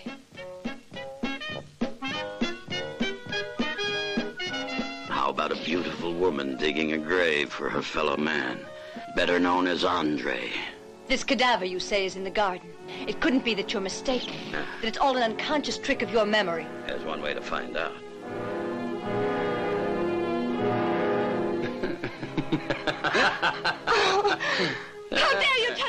É isso, então vamos voltar, né? A a segunda e última recomendação, né, Bruno? E aí?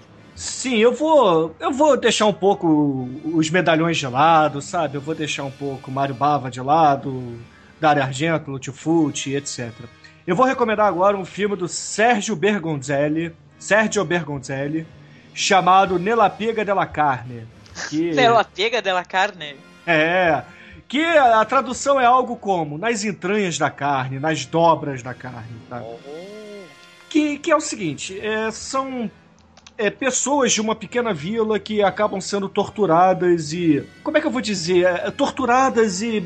é, não, não dá pra explicar, porque o filme ele é tão psicodélico e ao mesmo tempo tão, tão estranho, porque ele tem uma, uma série de colagens de, de nazistas, entendeu? De coisas de Segunda Guerra Mundial, cenas de tortura e etc. Tem também, por exemplo, cenas de. de tem muita nudez nesse filme, tem cenas de violência extrema.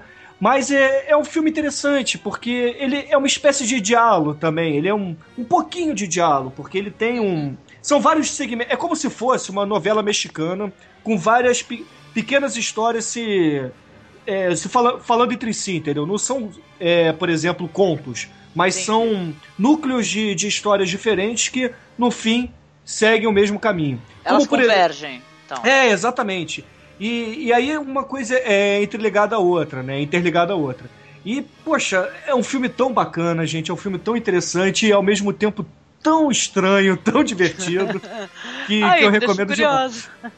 Eu não conheço, como é que é, assim, mas você achou que ele é um filme muito foda, assim, por quê? Porque tem ângulos diferentes? Qual é que é das imagens? Qual- visualmente, assim, se você for fazer Ah, uma ele tem, referência. é, ele tem cenas preto e branco. É, quando, por exemplo, ele faz os flashbacks da Segunda Guerra Mundial, tem muita cena preto e branco, muita nudez, etc. Mas é, é aquele cinema vagabundo italiano, sabe? Aquele, a- aqueles closes é, mostrando gente feia, sabe? Muita gente feia, gorda, Ah, barbuda. porra. É. Assim, as pessoas é, são muito escolhidas a dedo pelo diretor, não tem outra explicação, porque eles são muito feios. Tirando as mulheres do filme, mas os protagonistas são feios, são horríveis, Ó, o horrorosos. Bruno, ó, o Bruno com o preconceito dele aqui, chamando os outros de feio. Não, mas é, sabe? Non è possibile una cosa dessa. É, é proposital, são pessoas é, é, é, divertidas, assim, são quase que caricaturas. E Nas Exploitation tem que ter gente feia, senão não é. Sim, sim, sim, É. sim. E, olha, o filme é, é- é- não não dá pra contar muito, porque é que nem, por exemplo, eu contar aqui o Red Johnny Catena, um filme que a gente já fez no podcast. Se eu contar um trecho, vai acabar estragando o filme, entendeu? Estraga o filme, entendi. Então, Verdade. então vejam, vejam o filme, porque ele é muito divertido. Se vocês gostam de, de Nazi Exploitation, se vocês gostam de, poxa, diálogo, se vocês gostam de filmes violentos, de nudez, é claro, esse filme tem um gore. pouco de tudo. De gore. Sim, sim. É, eu acho que é um esse negócio. filme tem um pouco de tudo. É interessante isso que o Bruno tá. Esse, esse filme que o Bruno tá recomendando, ele, ele, ele é muito curioso mesmo. E uma coisa engraçada é que o, o cinema italiano de, de, de horror, e, enfim, ele abraçou essa coisa do Nazi Exploitation. Tem aquele A Última Orgia do, do Terceiro Reich também, que é e divertidíssimo também. É, é, um, é um subgênero muito bacana mesmo, que, e que os italianos eles deixaram a marca deles. São filmes difíceis de encontrar também, É infelizmente, do, né? Assim, é do diretor Sérgio Bergonzelli, né? Isso. Ah, sim, sim, tô vendo aqui. Mas é bacana assim, nas demais. ex- é, nas exploitation, gente, tem não só os italianos, né? Tem, tem ingleses e alemães mesmo, como por exemplo a Ilsa, que, que é sensacional, Red, é, Red Knights of the Gestapo, Salon Kit também, que é muito famoso, é, e etc. Tem diversos. É, procure também, que é bem interessante, é um gênero bem legal. E sempre voltado, é, quase são filmes acusados muitas vezes, como são filmes polêmicos, né, de misoginia, né? Hum. É, o, o próprio né, é, Fulci, ele tem alguns filmes nessa que também são polêmicos nesse sentido da violência contra a mulher, né? O, o- aquele The New York Ripper do, do Fulci, né? O serial killer assassina as mulheres das formas mais horrendas, também. Um pouco parecido com esse filme também, né? Então, é, é- é, você, você tem a, a questão polêmica, é, é o sensacionalismo, é aquilo que a gente está falando. São temas tabus, né? Como a violência contra a mulher, como o nazismo, né? as freiras, né? incesto, necrofilia e por aí vai. É, o, o, cinema é, é, de repulsa, né? ele, ele não tá nem aí pro, pro- pro politicamente correto, passa longe. Né? E É, graças isso é a Deus, muito bom, né? Isso, é, muito, bom. legal. Mas é assim que é interessante, porque o, Sim. o, o cinema italiano ele não tem rabo preso com ninguém, entendeu? Ele faz e pronto, sabe? Não tem dessa... é. que se a gente parar pra fazer uma pequena comparação aqui com o cinema brasileiro, a gente pode comparar não os estilos, mas ah, o fim, né? Ah, a, a mensagem que você quer passar, que é, é, é justamente você fazer na, na, na raça e na coragem, que é a boca do lixo. Sim. Entendeu? Você faz, pô, muitas vezes sem orçamento, você faz muitas vezes recebendo crítica paulada, mas tá lá, o filme tá pronto e tem gente que curte, entendeu? E vambora, bola pra frente. Fiz o filme, pouco dinheiro que eu ganhei vai ser o suficiente pra poder fazer o próximo. E vambora, vamos tocar isso, Isso aí. aí, bola pra frente, é isso aí. Não, eu, eu acho engraçado que o pessoal é, assiste esses filmes de Nazi Exploitation e, e outros do gênero e fala: é um filme. Os filmes são misóginos, eles são é, agressivos em relação à mulher. E é, e é um, é um pessoal que muitas vezes tem uns 500 filmes pornô em casa que são. que, que, que, por exemplo, de- devem ser uma verdadeira ódio às mulheres, né? É, muito BSDM, por- provavelmente, né, mano? É, exato. O que, que é BSDM, hein?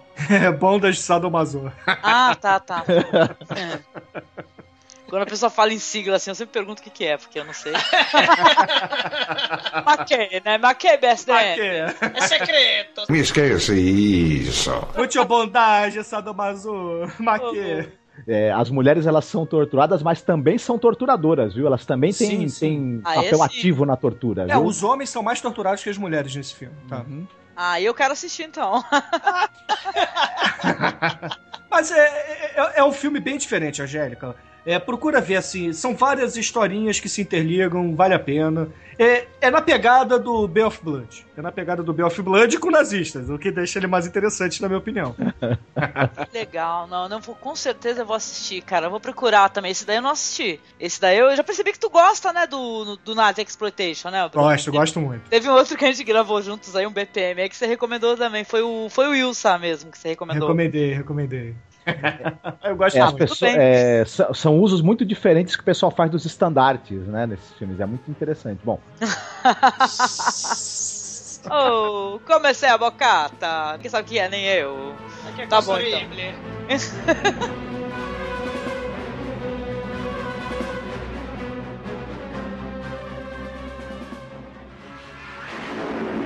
Signore e signori, se siete facilmente impressionabili, vi consigliamo di non assistere a questo spettacolo. Se al contrario vi piacciono le emozioni violente, allora questo film è per voi.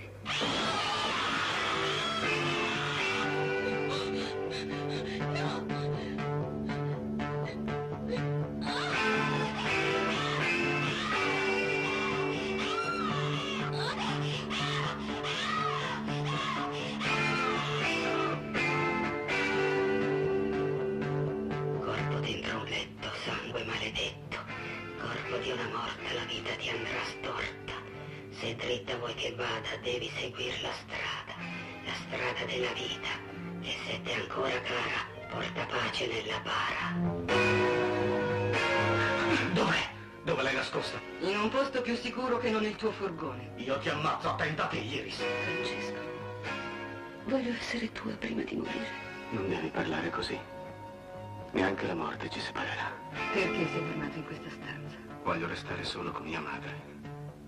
Tá bom, mas vamos lá então, Douglas. Segunda e última recomendação. Perfeito. Bom, vou recomendar um filmaço entrando nessa questão do polêmico, entrando nessa questão da necrofilia, entrando nessa questão do horror psicológico, do gore, né? Ele, eu vou recomendar o Buio Ômega, ou Beyond the Darkness, né? Joey D'Amato. Joey D'Amato, um filmaço de 79, né? Onde já tem a freira Madre Superiora que eu recomendei no, no filme do Bruno Mattei, né? Do The Other Hell. A Franca Stop, ela tá como a governanta mais sinistra de todos os tempos, cara. Caraca. Nesse filmaço. Ela é uma governanta de um moleque que é um taxidermista. Os pais morreram dele e ele vive sozinho com essa governanta. E ele tem uma namoradinha que morre. Então ele tá muito tristinho, tá melancólico, né? A menina morreu. O que, que ele faz? Ele tá triste, ele decide desenterrar, exumar a mulher e levar para casa. Ei. Ele pega. Eita! Sim. E aí a mulher vai pra, é, ele carrega a mulher para dentro da casa e começa em cenas longas de estripamento, de tirar miúdos de dentro, ele começa a dissecar a mulher toda e colocar aqueles líquidos nojentos de. de. como é que chama? De taxidermia, né? De, de uhum. preservação dentro da mulher, né? Claro que. Como é um filme italiano, e os italianos, como vocês estão percebendo, são muito safadinho, né? Sim. Então tem, Imagine. Tem, sim, sim. Tem muita. Ele, ele, vai, ele, ao longo desse, dessa obsessão pela mulher morta, ele vai encontrando outras mulheres pelo, ao longo do filme. E claro, essas mulheres vão morrendo das formas mais escabrosas possíveis, né, cara? Com, inclusive, a participação, pasmem, da nossa governanta querida, né? Que tá numa atuação esplendorosa nesse filme, né? Esse filme tem de tudo. Tem a cena de. Além das cenas de dissecação, você tem a cena muito longa de tortura arrancando a unha. Ele pega uma das mulheres e arranca a unha uma a uma dessa mulher. Meu Deus. Sim. É a cena assim de, de, de, de arrepiar os cabelos, cara. É um negócio é, é, é, terrível. Né? E claro, é, a, a, eficiência, quase a eficiência da Vulnávia, né? Aquela, aquela governanta amiga. Ajudante do, lá do, do, do Vicente Price. É, do, do Vicente Price, né? É uma, é uma eficiência quase nazista, né? Quase né? Ela, ela, é quase da Gestapo, né? A mulher, ela, ela disser, ela. Como é que chama? Ela pega o facão, né? Aquela, aquele facão de açougueiro e, e, mutila os cadáveres, joga no ácido, na banheira do ácido. Ela enterra o que for possível. O que não for possível, ela faz o cozido do terror. Tem cenas de canibalismo nesse filme. Cozido do terror é ótimo. Sim! É, tem, cara, tem cenas escabrosas. Tem cena de amor. Ele faz. Ele, ele acaba namorando uma menina do lado do cadáver da namorada morta. Né? No estilo Ei. daqueles filmes do Necromantique, uhum. né? do, do alemão, né? bizarro. Então esse filme é, é totalmente loucaço de um diretor loucaço, que é o Joey D'Amato, que, lembrem-se, fez o Antropófagos. É um isso que eu ia falar. Bizarro, né? um filme tenebroso, né? de um serial... É slasher também, né? E, e tá, tá recomendado pelas, pela violência, pelo psicológico. Tem, tem uma cena antológica nesse filme onde a relação da governanta com esse menino, com o Frank, é, é tão bizarra que ela amamenta ele antes dele ir desenterrar a mulher, cara, pra vocês terem uma ideia. Olha né? que loucura, quero assistir. Eu tô, eu tô, procurando nesse momento, enquanto você o tá falando. O filme é totalmente louco, cara, e simplesmente imperdível, violento, tabu, é, é, questão do sexo, questão de é, é, é familiar bizarra, né? É um festival do gore, um festival do bizarro, um festival de tabu. Tá tudo aí, o bom gosto italiano na mesa pra galera, do diretor de Antropófagos, né? E lembre-se, tem a banda clássica Goblin, que não pode faltar em filme, em bom filme italiano de terror, né? Se a gente tem a banda Goblin no Suspiria, que ficou imortalizado, esse filme tem a banda Goblin, mas o Bruno Mattei, o canalha, o picareta do The Other Hell, pegou a música trilha sonora desse filme, do Buio Ômega, e copiou descaradamente pro The Other Hell, né? Mas tá recomendado, filmaço, tá? É, é, fácil de achar, quem quiser procurar, tá? É um e, clássico, né, o Douglas? É um é, clássico. Imperdível, imperdível. Tá? Um Agora, clássico o... todo seu grotesco. Angélica, rapidinho aqui, ataque de oportunidade. Vejam também é, Death Smiles on a Murderer, que a, a morte tem a, a O, o Sorriso da Morte do Assassino, que é muito bom também, do Joey D'Amato. É um filme onde um carinha arruma uma fórmula inca para ressuscitar os mortos. Vale a pena também. Sim, sim.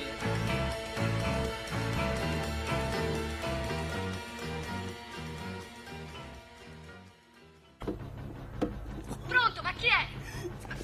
Chi parla? Pronto?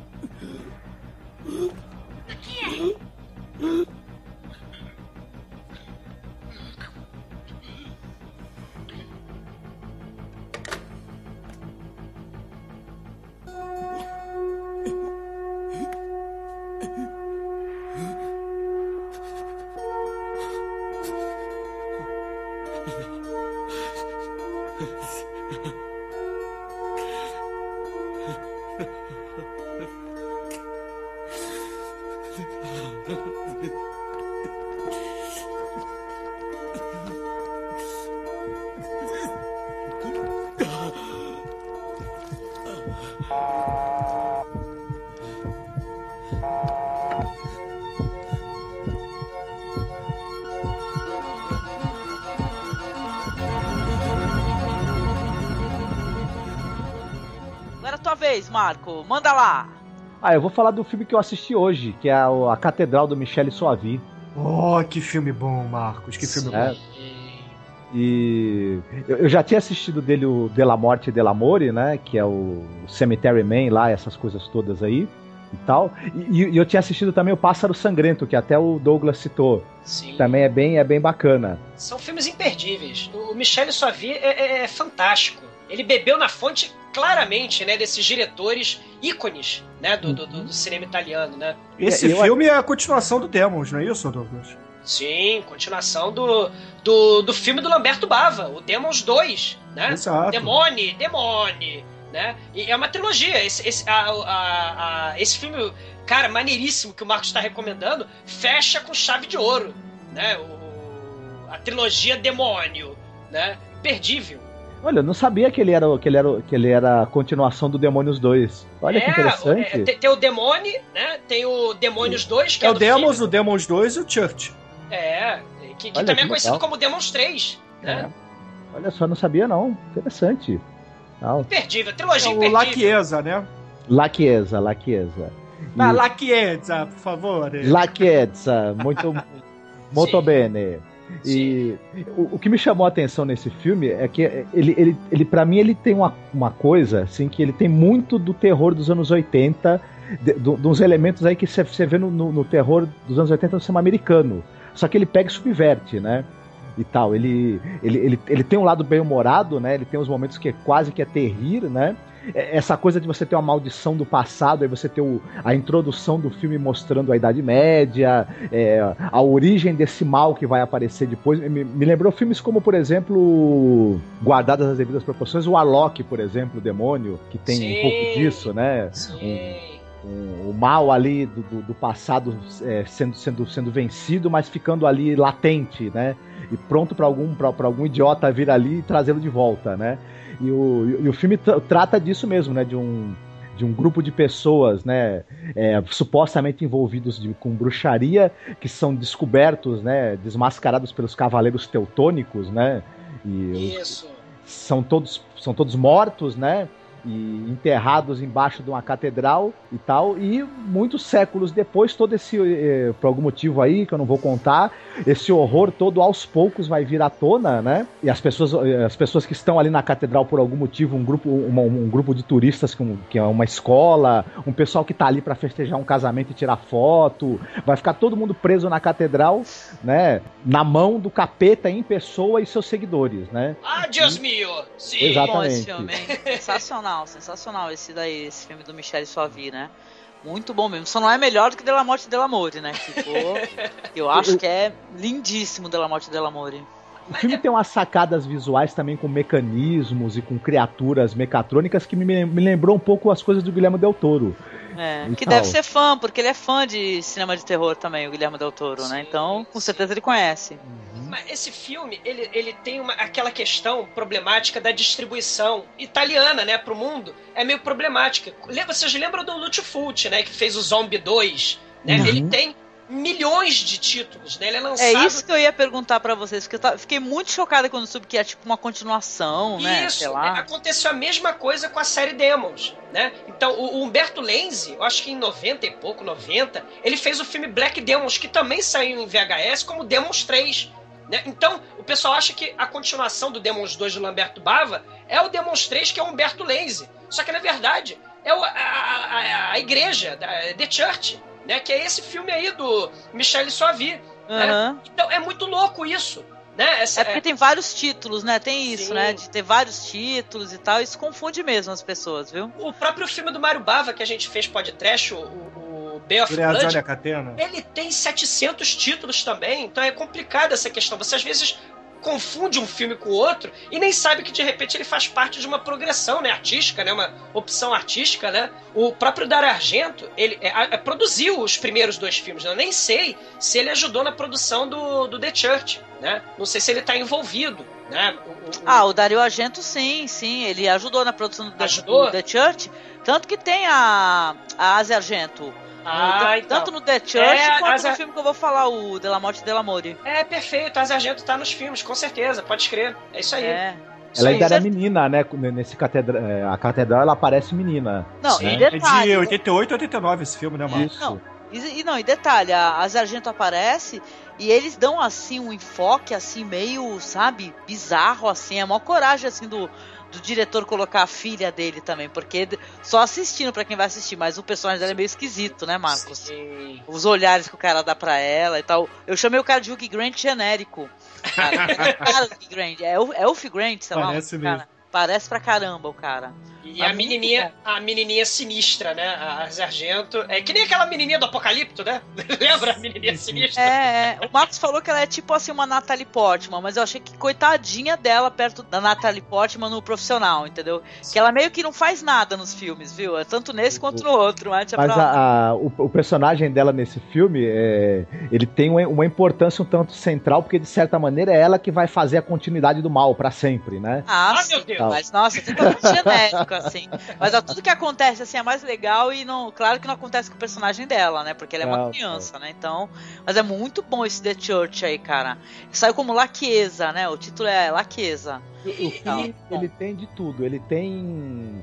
É, um um- ele tem possessão demoníaca, ele tem. Tem uns um sacadas visuais, né, Marcos? Que é de Oi? ficar total... sacadas visuais. Sim, de ficar sim. totalmente louco. Tem uma parte que as pessoas começam a ter alucinações. E aparecem, assim, o pessoal maquiado. Gente, é de, ó, você fica prostrado, porque é lindo, entendeu? É uns demônios que aparecem, são maravilhosos. Um filme assim, e começa de um jeito bem legal, que a gente tá conversando, né, Marcos? Ele começa mostrando o passado, sabe? E isso é tão interessante, né? Os, qual é o nome? Os Cavaleiros Teutônicos. Isso. Sim, sim. Muito É bom. bem, é bem bacana mesmo essa coisa. E, e- e tanto essa, essa parte que mostra o passado, né? Quanto os momentos em que você começa a ter o sobrenatural surgindo com os efeitos especiais, é, é uma mistura de, de- Ao mesmo tempo são efeitos interessantíssimos, né? Que. que que são de encher os olhos, ao mesmo tempo tem um lado meio mambembe, meio baixo orçamento, cara de pau e tudo. É, é, até- é uma coisa assim que é, vira diversão pura, né? E tal. E tem humor, às vezes involuntário, música, às vezes lembra? voluntário, né? Música é boa também, né? Música do Kate Emerson, do Emerson Lake Palmer, né? É, Uma sim. música meio, meio, meio modernosa, assim. Tecladinho. meio- E claro, tem, legal. tem, tem música do Goblin, como não pode deixar de faltar, né? Uhum. Também tem. A banda tá lá presente nesse filme também. E tem o. E tem um. É, o- o- um, um- um demônio saído de- de- da- daquelas, daquelas é, iluminuras medievais.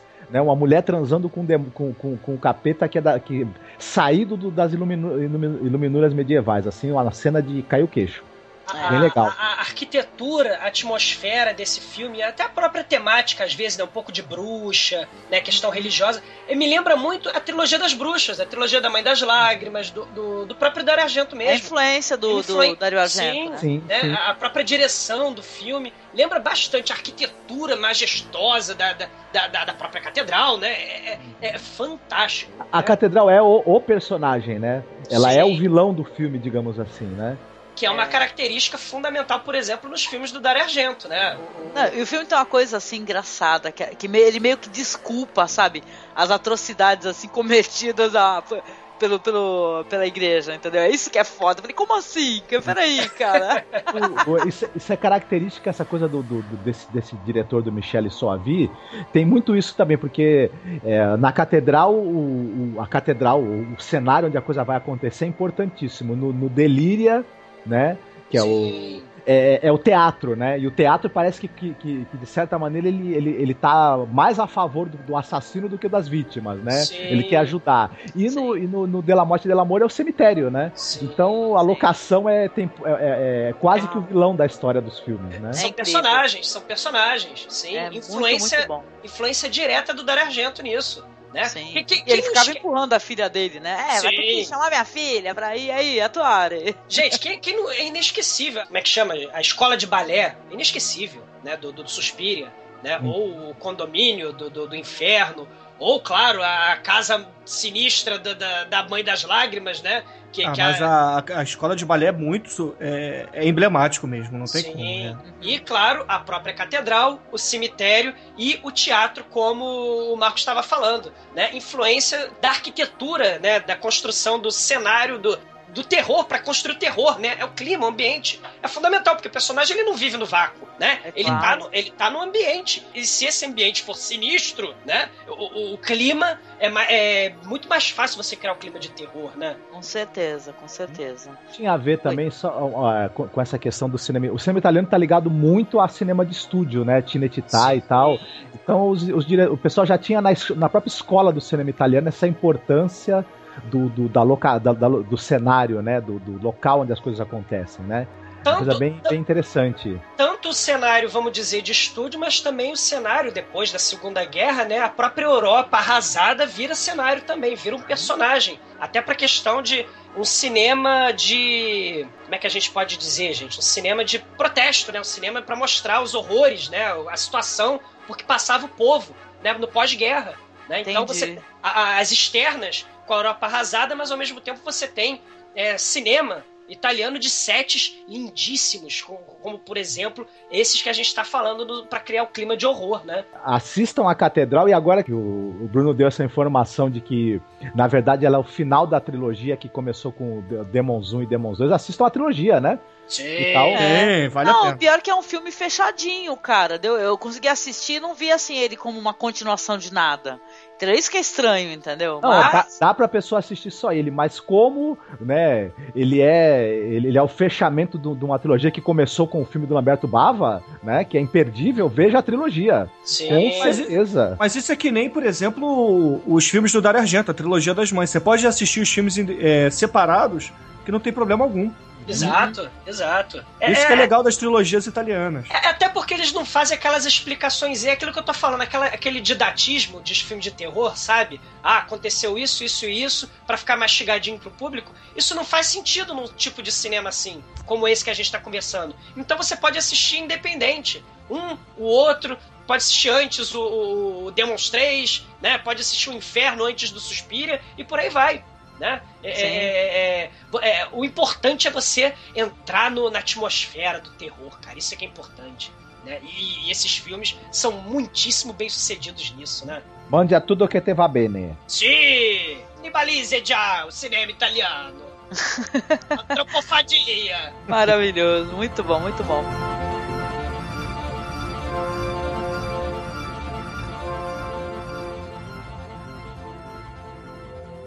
I don't know how the epidemic started. All I know is that some people, on the seventh night after their death, come back to life. I call them returners. I don't even know, and I've got a helper, Nagi. On his ID card it reads, distinctive visible marks, all. the most beautiful living woman I have ever seen. The cemetery's small, but it's got a marvelous ossuary. I don't want to. I can't. Why on your poor husband's grave, huh? You would have liked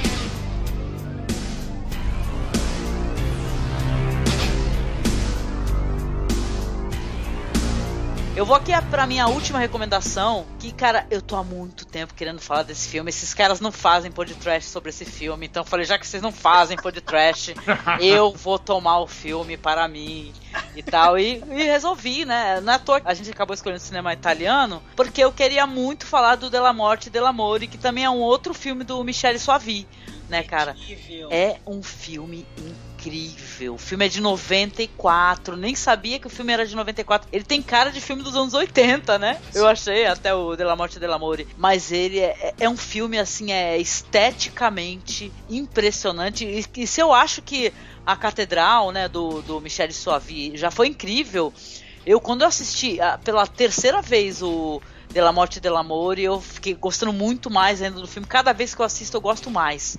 Sabe? Que o filme é lindíssimo, assim, esteticamente, sabe? As criações para contar a história, para fazer um visual, para te colocar no clima. E sem, sem contar que é um filme muito bem humorado, cara, que não se leva a sério, é demais, cara. Cara, é, ele é super excêntrico, né? É, pa- parece É. que, sei lá, é no ácido. Michele Soavi tava usando ácido. To- totalmente. E se tem o quadrinho do Fumete lá, que é o Dylan Dog, né?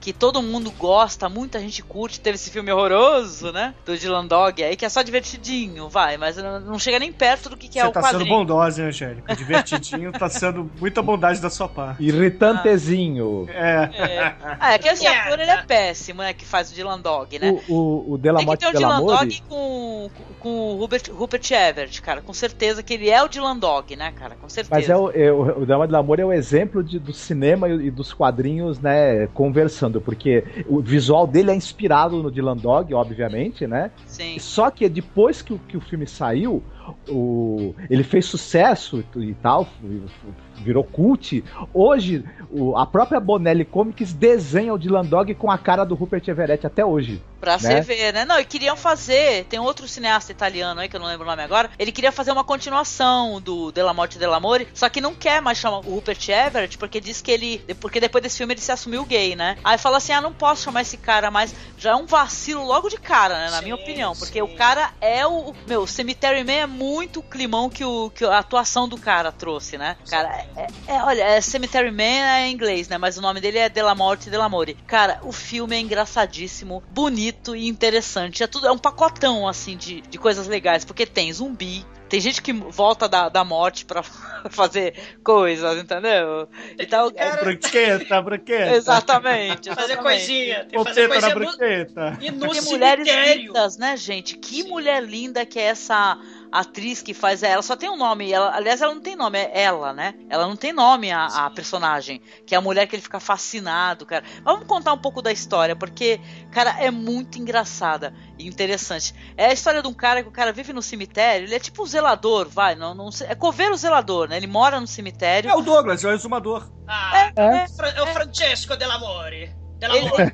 Exatamente, é o Francesco. O Francesco vive no cemitério com o ajudante dele, que é o Gnali, né? Gnaghi. que, que é a cara do tio Chico, né? Muito foda ele. Ela é a cara do tio Chico e a cara de- daquele gordo lá dos Três Patetas, cara. Sim. Totalmente. Entendeu? Ele só fala isso, só Gnaghi, né? O Sim. tempo todo. E é o Então, melhor ele- personagem, cara. É muito Que bom. personagem engraçado, cara. Então ele vive, ele vive nesse cemitério, ele é pago pela prefeitura pra ficar lá, porque depois de sete dias as pessoas voltam do mundo dos mortos, entendeu? Ele vai lá dar um tiro na cabeça das pessoas, entendeu? Aliás, tem cenas impagáveis do- dos mortos voltando em sequência. Sabe, todo mundo batendo na portinha dele, ele atirando e conversando no telefone, atirando. Sabe, é muito engraçado. E ele vive com esse cara aí, ele vai se apaixonar por uma, uma recém-viúva que vai lá enterrar o marido lá e fala assim que ele era o melhor homem do mundo, ela amava ele demais e tal, que ele era um cara incansável e tal. A mulher é, é uma beldade. O nome dela é Ana Falk. Ou deve ser Ana Fauci, né? O nome dela. E agora ela tá uma coroa, mas sabe que tá uma coroa bonita? Você procura ela no MDB pra você ver como ela tá bonita ainda, sabe, pra idade dela. E ela faz vários papéis no filme, porque ela vai ser a viúva que depois que ele vai levar no, eh, no ossário e vai rolar lá um clima entre os dois. Depois ela vai aparecer novamente na história, mas a gente fica com a impressão que ela tá na mente dele. Na verdade, que ele olha para outras mulheres e olha ela. Lembra da beleza dela, né? E tal. E tem umas situações impagáveis, maravilhosas. Tem um acidente, né? O Marcos adora essa cena, que tem um acidente entre os motoqueiros e um, e um ônibus cheio de escoteiros que estão vindo da igreja. Entendeu? Tá to... Tinha freiras, estavam vindo da igreja num, num tipo assim, num, num piquenique é religioso. E meu esmaga a cabeça da mulher que tá que é a filha do prefeito. E ela volta cara. Ela volta o Gnag é apaixonado por ela. E fica a cabecinha dela andando cara para cima gente é, é engraçadíssimo de rolar de dar risada. Sim. o Della Morte Della Amore cara ele além de tudo ele tem umas sacadas. Meu eu fiquei revendo o filme gente embasbacada porque tem umas cenas assim sabe que tem um, uns, uns tecidos que cobre o corpo da mulher e ela por exemplo tem hora que ela levanta do mundo dos mortos. É uma coisa tão bonita de se ver, sabe? Tão delicada que você, você vê pelo, pela finura do tecido que os olhos dela abriu. Então a boca começou a se mexer, entendeu? Que ele fica torcendo pra ela não voltar como uma morta-viva. Cara, a, e ela volta, cara. A qualidade, a qualidade do, do figurino, a fotografia é, é fantástica. Esse filme. O soundtrack. É, é, é, é espetacular. É espetacular. Tem a cena de amor, tem a cena de amor. Do, do, do, do, da, com a Fault, né? A Fault com, com o Everett no, no, no meio do cemitério. E aí começa a ver aquele. Como é que é o nome daquilo? É, fogo Fato. Né? Sim, e, e, eles parecem os espermato... e eles parecem os espermatozoides, cara. Isso é muito legal, cara. É muito é. lindo, é muito. Mas a hora que a morte aparece, tem uma hora, uma hora que a, a morte Sim. aparece para ele, Sim. quando ele tá queimando a lista, a lista telefônica. Que ele é um cara muito burro, assim. Lembra a morte do Barão de Munchausen. Lembra, lembra. Sabe, tem um, é um cara meio burrão, o, o Francesco, porque a única coisa que ele. Ele só leu dois livros na vida. Um ele não conseguiu terminar, e o outro são as listas telefônicas. É. Tem, e tem uma hora que o ajudante dele queima a lista telefônica telefone ele fica desesperado. Eu não tinha terminado de ler, não pode jogar fora. Chega nova, mas não pode jogar fora a velha. Cara, e a morte se personifica na frente dele. Ó, os papeizinhos vão pegando fogo, vão subindo, do nada se forma-se a morte. Gente, é um visual de enlouquecer. Eu falei, cara, é bem que você falou, Douglas, que o Michel Suavi, ele parece que tomou LSD para poder resolver fazer Sim, filme. É, é uma viagem. É uma loucura. É, é uma loucura linda. E é uma história de amor também, a gente. É, é, é, é, assim, até com a própria morte, se a gente viajar viajar. É muito, é muito bacana. É um filme filosófico, Isso. cara. Ele é, é um filme co... extremamente filosófico sobre a solidão. Isso. Você está, você está sozinho. Ele é um personagem introspectivo e, e, burrão. Porque eu acho ele meio burrão, isso que é engraçado, ele é um pouquinho burrão. Tem uma parte que ele, do nada, ele resolve cortar fora o, o pênis dele. Cara, você pensa assim, cara, como a brusqueta? assim? É, como tá assim? Pupeta, pupeta. Porpeta, é, porpeta. É engraçadíssimo, cara. E olha, ele depois, o personagem dele vai ter uma reviravolta. Sabe, é um filme com reviravoltas, no final uma puta reviravolta. E você fala, cara, que filme. É para você pegar, porque agora saiu o Blu-ray dele, né? E botar na tua cinemateca, na tua DVD-teca, Blu-ray teca, sei lá o nome dessa merda. e, meu, e nunca mais tu jogar fora e tu guardar forever, que é Sim. o, o Della Morte e Della é um filme impressionante. A gente até pode colocar como um terrir, mas a gente acaba pensando naqueles filmes engraçadões e meio tipo, bobões. a volta dos mortos-vivos, mas não é por aí não. Eu não acho é, ele é pega um pouco de tudo que a gente falou do, é, do, de quase tudo, eu diria que a gente falou sobre o cinema de horror italiano. Ele Sim. tem um pouco desse apuro visual, desse gosto pelos cenários, pelos figurinos, pelas cores. Ele tem um pouco do, do diálogo, né? É, ele tem sobrenatural, tem diálogo, tem um pouco da cara de pau né? Humor, muito né? da muito cara bom. de pau e da, do humor tranqueira que você tem em alguns filmes do, do, do cinema italiano. Então ele, te, ele, ele bebe um pouco nos dois mundos, né? Ele tem ele, um pouco ele, de. Ele tem necrofilia, né? É, assim, só, tem, só, que, tem. só que é uma coisa tão interessante nesse filme que a gente geralmente, filme de terror, pelo menos dos Estados Unidos, a gente associa o quê? Né? Filme de zumbi. Tem a mulher lá no chuveiro tomando banho, ela tá com o peito de fora e tal. Mas nesse Uhum. filme, a cena é de amor é, é, do- com o próprio zumbi. Então, é, é, saca? É, Não, é, e sabe o que, que eu acho? Que isso que é engraçado, eu não acho que é uma cena gratuita. Eu acho, Exato. que, eu acho que toda a, a nudez do filme é totalmente justificada. Sabe, a mulher é de uma beleza que, sabe, é, é uma coisa que eu ia falar que eu acabei não falando, vocês falando tanto de mulheres. E as italianas são lindas, gente. Elas são Entendi. lindíssimas, sabe?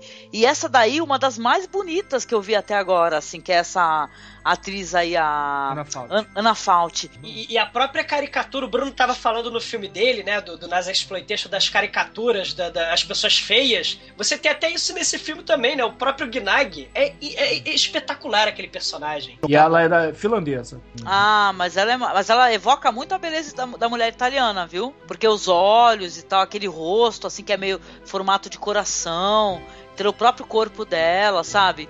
Olha, eu vou te falar, se alguém fizer uma versão, uma, uma continuação de Della Morte e Della Amore sem o Rupert Everett, cara, porque não interessa a idade que ele tem, porque ele ainda tá bonito, ele é um cara muito bonito mesmo, assim, um coroa muito bonito, é um vacilo tremendo, porque o cara tá ótimo. Eu acho ele é um que vale a personagem pena- muito introspectivo. Eu acho que vale a pena também dizer pro público que tá assistindo que nesse filme tem um motoqueiro que morre, é enterrado junto com a moto e depois volta um zumbi motoqueiro. É É. detalhe importante, que eu acho que não pode.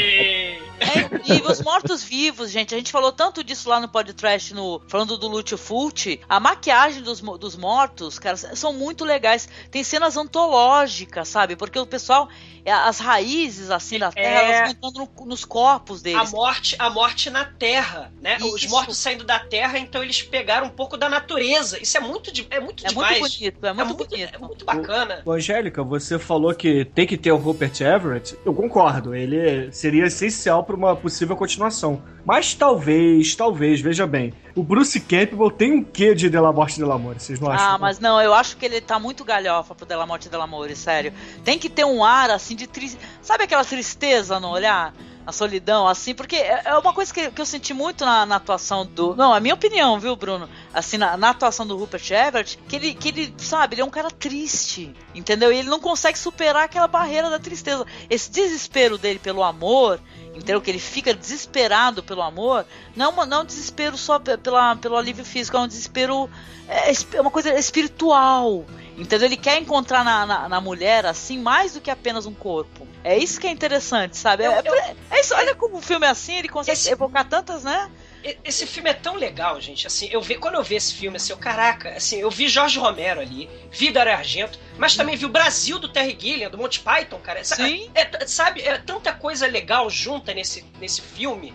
Né? E, e- até um pouco da Amélie Poulain, pra você ter ideia, porque tem questão do, do, do romance também. Então esse filme tem de tudo, tem surrealismo. Surrealidade, tem, sim. Tem, é, é muito bacana, é imperdível esse filme, é um dos melhores É- é um filmes dos da década de finais. 90. Sim, é um dos finais mais surreais num Sim. filme que eu já vi.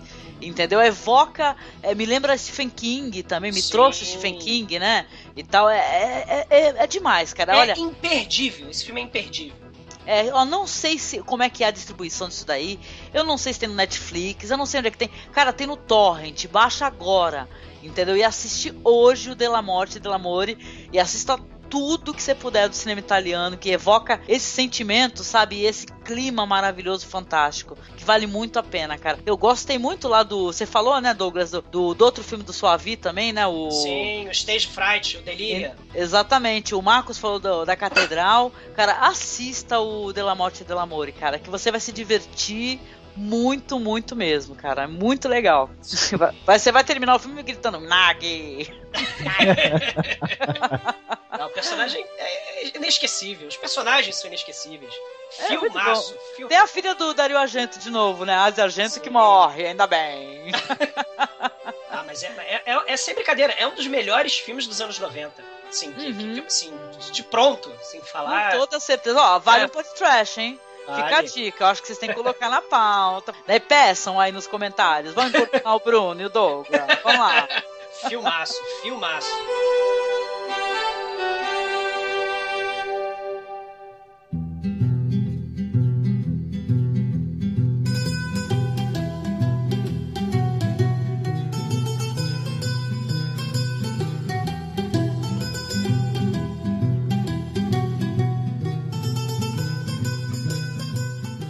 Tá bom, gente. Então aqui a gente falou um pouco sobre cinema italiano, falamos dos diretores, pro Halloween, pro, esse Halloween é com muito espaguete, né? Muita bracciola, busqueta e nhoque e gelato. Exatamente. Então eu quero agradecer a presença aqui dos nossos amigos do Pod Trash, né? O Bruno e o Douglas, que são amigos mesmo, assim, que a gente adora conversar sobre cinema. E pedir primeiramente aqui pro Bruno, o que que tu fala do Pod Trash, pra quem nunca escutou, amigo? Bom, pra quem não conhece a gente, escutem lá o podcast, que vocês vão ter muito horror e paura e desperazione, porque a gente só fala de filmes como citamos hoje, filmes bizarros e trash, estilo de la morte del amor. Sejam felizes por lá. Oh, maravilha, beleza. Podcast é troppo buono. É, troppo sim. é pio, pio bello. Obrigada, viu, Bruno? Obrigada mesmo. A gente se fala é, pouco, né? Pelo menos pra mim é pouco do, do tanto que eu quero poder conversar com vocês. Vocês sabem disso, né? Que mora no corazione aqui, né? Vocês são foda. Ah, obrigado. É, é recíproco. Não sei se é assim que fala italiano. Eu falo proco. Ah. É esse- Ô Douglas, e já que o Bruno falou do pod trash, fala do anti-oblívio, né? Porque, meu, o senhor é o, é o Lorde e Senhor dos textos legais também. né? Ah, né, assim, co- como o Rupert Everett, né, eu, exumo os cadáveres, né, porque... ou, ou como o Frank lá do, do, do Boi Ômega, né, a gente, pô, a ideia é pegar filmes bizarros e desconhecidos da galera e trazer de volta, né, porque, poxa vida, o que é bom, pessoa- as pessoas têm que conhecer, lembrar, né, nem, né, né, é, nem que seja só pra conhecer, né, para saber que existiu, porque às vezes o pessoal fica só vendo aquela o mais do mesmo, isso é terrível, né? Terrível, gente. Não forma assim uma. Uma, um, um- porque a vida é referência, né? Se você não Exato. conhece nada, você não sabe nada e você só fica absorvendo o que vem. E às vezes que vem uma porcaria. Uma porca miséria, né? Então não sejam porco-miserentos, né? E, poxa vida, procurem é, essa proposta da Angélica, pelo menos no- no- na época do Halloween, cara, é muito bacana, porque a gente pega os filmes de horror, principalmente, de outros lugares do mundo, e que a galera pensa assim, poxa vida, eu gosto do Jason, gosto do Fred Krueger, sim, mas olha o Bava aí, cara, com o slasher dele, né? Olha o Diallo aí, né, pra, pro pessoal ver. Então, pessoal, é, é, pensando fora da cacheta, da cacheta, né? Olha, eu vou, eu- é, o pessoal não se ofenda com o que eu vou falar, viu? E Hum. tal. Mas, por exemplo, eu tô vendo aí o esse filme, o Invocação do Mal, que virou um sucesso, né? E o pessoal doido com o filme. O pessoal não conhece Joey da Mata e Bruno Matei, né? Porque senão não estaria tão impressionado assim. Bom, enfim. Mas, tu, mas é que tu é hipster, viu? Se tu fala essas coisas, tu é hipster. Bruno Matei de fez de, de filmes de nazistas a, a filmes de punks do mal zumbis, cara. Veja SS Girls também, que é muito bom. de tudo, cara. É é aquilo, é fora das amarras, é fora da. É, é- é a preocupação, vamos dizer, se é que a gente. É difícil definir arte, mas ela passa por isso, são formas de expressão que vão agradar ou vão incomodar várias pessoas, né? O- o- Ah, sim, mas não vão te deixar impassivo, é isso que é bom. né? Exatamente, perfeito, Angélica, perfeito! Perfeito! É que Obrigada, assim- querido. E fala o endereço lá do Anti-Oblívio lá, porque eu quero que todo mundo que escutou o podcast vá lá prestigiar os teus textos. Opa, valeu. É o blogspot exumador.com.br, se eu não tô enganado. Não, não é nada disso, cara. Não, é exumador.blogspot.com. Ah, olha isso, viu? É quase isso. Tá vendo, tá vendo. Mas, Marco, fala aí então. Mais um ano falando de terror italiano. E aí, ano que vem, será que vai rolar o quê? Qual o país visitado, hein? Hum, hum? Nós vamos é, visitar a, a- grande Sumatra. né, e, e muito produtiva indústria de cinema de horror e fantasia do Uzbequistão. Sim! Todo É? ano tem essa piada. Já não aguento mais, já não aguento mais. Pode fazer o do E- Cazaquistão, né? Com o Borat, né? também, também. Então, e o cinema do Uzbequistão é um cinema que, que olha, vocês não, vocês não, vocês não, não perdem por esperar, sabe? É muito bom. Ano que vem estaremos falando dele, viu? Com certeza. E, e no ano seguinte, o cinema de horror do Congo belga, que também é muito Congo importante. belga? Isso, é muito importante também. Ah, vamos fazer logo no Hollywood, então, pô. Também, também. Com Ó, certeza. vamos pensar, nós temos muito tempo, então vamos pensar pra caramba até lá, né? Tá bom, mas quer deixar algum recado aí, Marcos, fora a brincadeira? O recado é que o pessoal é, acesse o cinemasmorra.com.br, né? A podcast a respeito de filmes. né? A gente conversa sobre cinema, inclusive com essas duas figuras que estão aqui com a gente hoje, né? Maravilhosa, sim. Exatamente. Prazer, sempre é um prazer. É, então quem, quem, quem é, gostou do, do- do- desse bate-papo que a gente teve com o Bruno e com o Douglas, além do também da- do, do podcast, pode encontrá-los outras vezes no cinema no Cine Masmorra. Tem resenhas de filmes, né? Fala-se um pouco Muito sobre pouco, né? O pessoal tá escrevendo pouco. A gente tá precisando de resenhista, O- gente, pelo amor de Deus. é, O Douglas é o vagabundo do podcast, tá? Puxão Olha de orelha. Puxão, puxão de orelha. De novo. Ah, meu Deus. É, mas é, é, é sempre um prazer, né? A gente se reunir aqui no dia do Halloween, né? Pra conversar sobre cinema de horror, né? do- de várias partes do mundo. É isso aí, mais um ano em que a gente se divertiu muito nessa conversa, que eu aprendi muito com, com- com o pessoal. É isso aí. Né? Agora, milhares de filmes pra ir assistir, né? Essa lista que não acaba mais, né? Eu, eu não vou viver o suficiente pra assistir tanto filme, cara, com certeza. Não, então veja Kung Fu Cannibals, que vale a pena. Ai, é isso, gente. Eu agradeço aqui o ouvinte que nos escutou até agora, escutou nossas brincadeiras, nossas recomendações, nosso italiano perfeito. Que nós somos italianos natos, viu, gente? É tudo torcedor do Parmeira aqui, viu? Mas falando sério, cara, a Itália é muito mais do que o cinema do Fellini, do Vittorio De Sica, do Antonioni, do Leone. Tantos diretores, né? O Ettore Scola, o É, Pasolini. Essa lista imensa de diretores maravilhosos. A Itália tem o seu terror aí de qualidade, o diálogo, sabe? O pessoal mega inventivo. Então eles não podem ser esquecidos. Então se você escutou o podcast até agora, é porque você ficou curioso. Então você vai agora, hoje, combinado, vamos combinar aqui, é promessa. Terminou o podcast, vai baixar, vai alugar, vai fazer seja lá o que for, e vai assistir um, um cinema de terror italiano, um filme de terror italiano que você tenha gostado. E tá, porque se dá pra tu assistir do clássico até o, o mais trash gore, né? Estamos combinados aqui. Você assiste e comenta aqui no post aqui o que, que você assistiu, tá? Pra gente saber que você tá acompanhando também, tá bom? E é isso, cara. Pra quem quer mandar um e-mail pra gente, é sempre aquele endereço, né? Ou então, eu não sei quando você vai escutar esse podcast. Eu espero que seja o mesmo endereço de e-mail.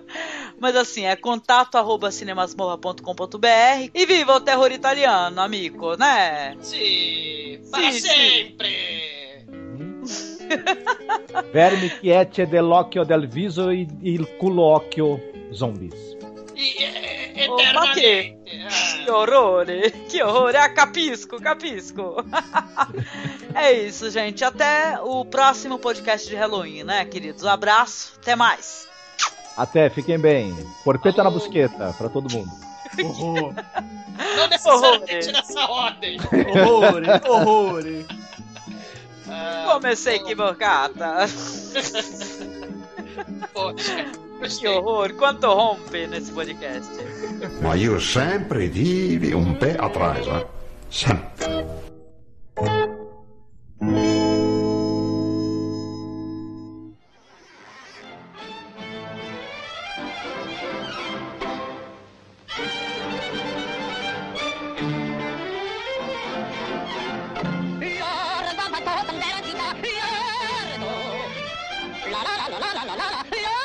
Pedir primeiramente aqui pro Bruno, o que que tu fala do podcast pra quem nunca escutou, amigo? O Bruno saiu, gente. Não sei. Parla, parla. Cara, eu tô no mute, eu tô falando que nem idiota que é bater pau. Stronzo. Ah, che cosa. sempre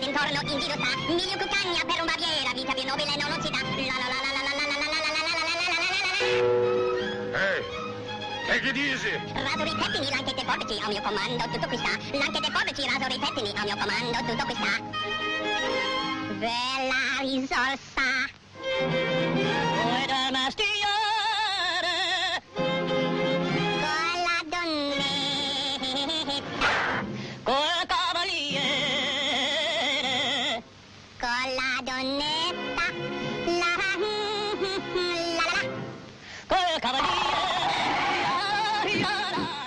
Vai entrar outro ano, aí o, o Bruno não coloca os seus textos no podcast, não pode. Ele não escreve, porra. Pô, passa os textos pra lá, pô. Deixa, deixa uma aba só com os textos dele, pô. Abre uma aba. Não? Tá bom, eu me metendo no blog dos outros. Excuse, sei lá.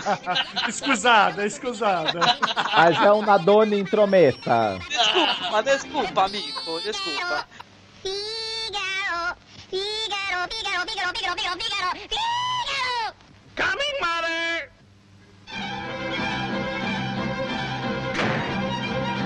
Figaro fa, Figaro là, Figaro là, Figaro su, Figaro giù, Figaro su. gente. É. Como eu tava no mute, esse Halloween aqui termina em pizza, né, Eugênio? Termina em pizza, porque eu vou pedir pizza depois, né, na gravação. E não vamos mais falar nisso, va bene? Eh?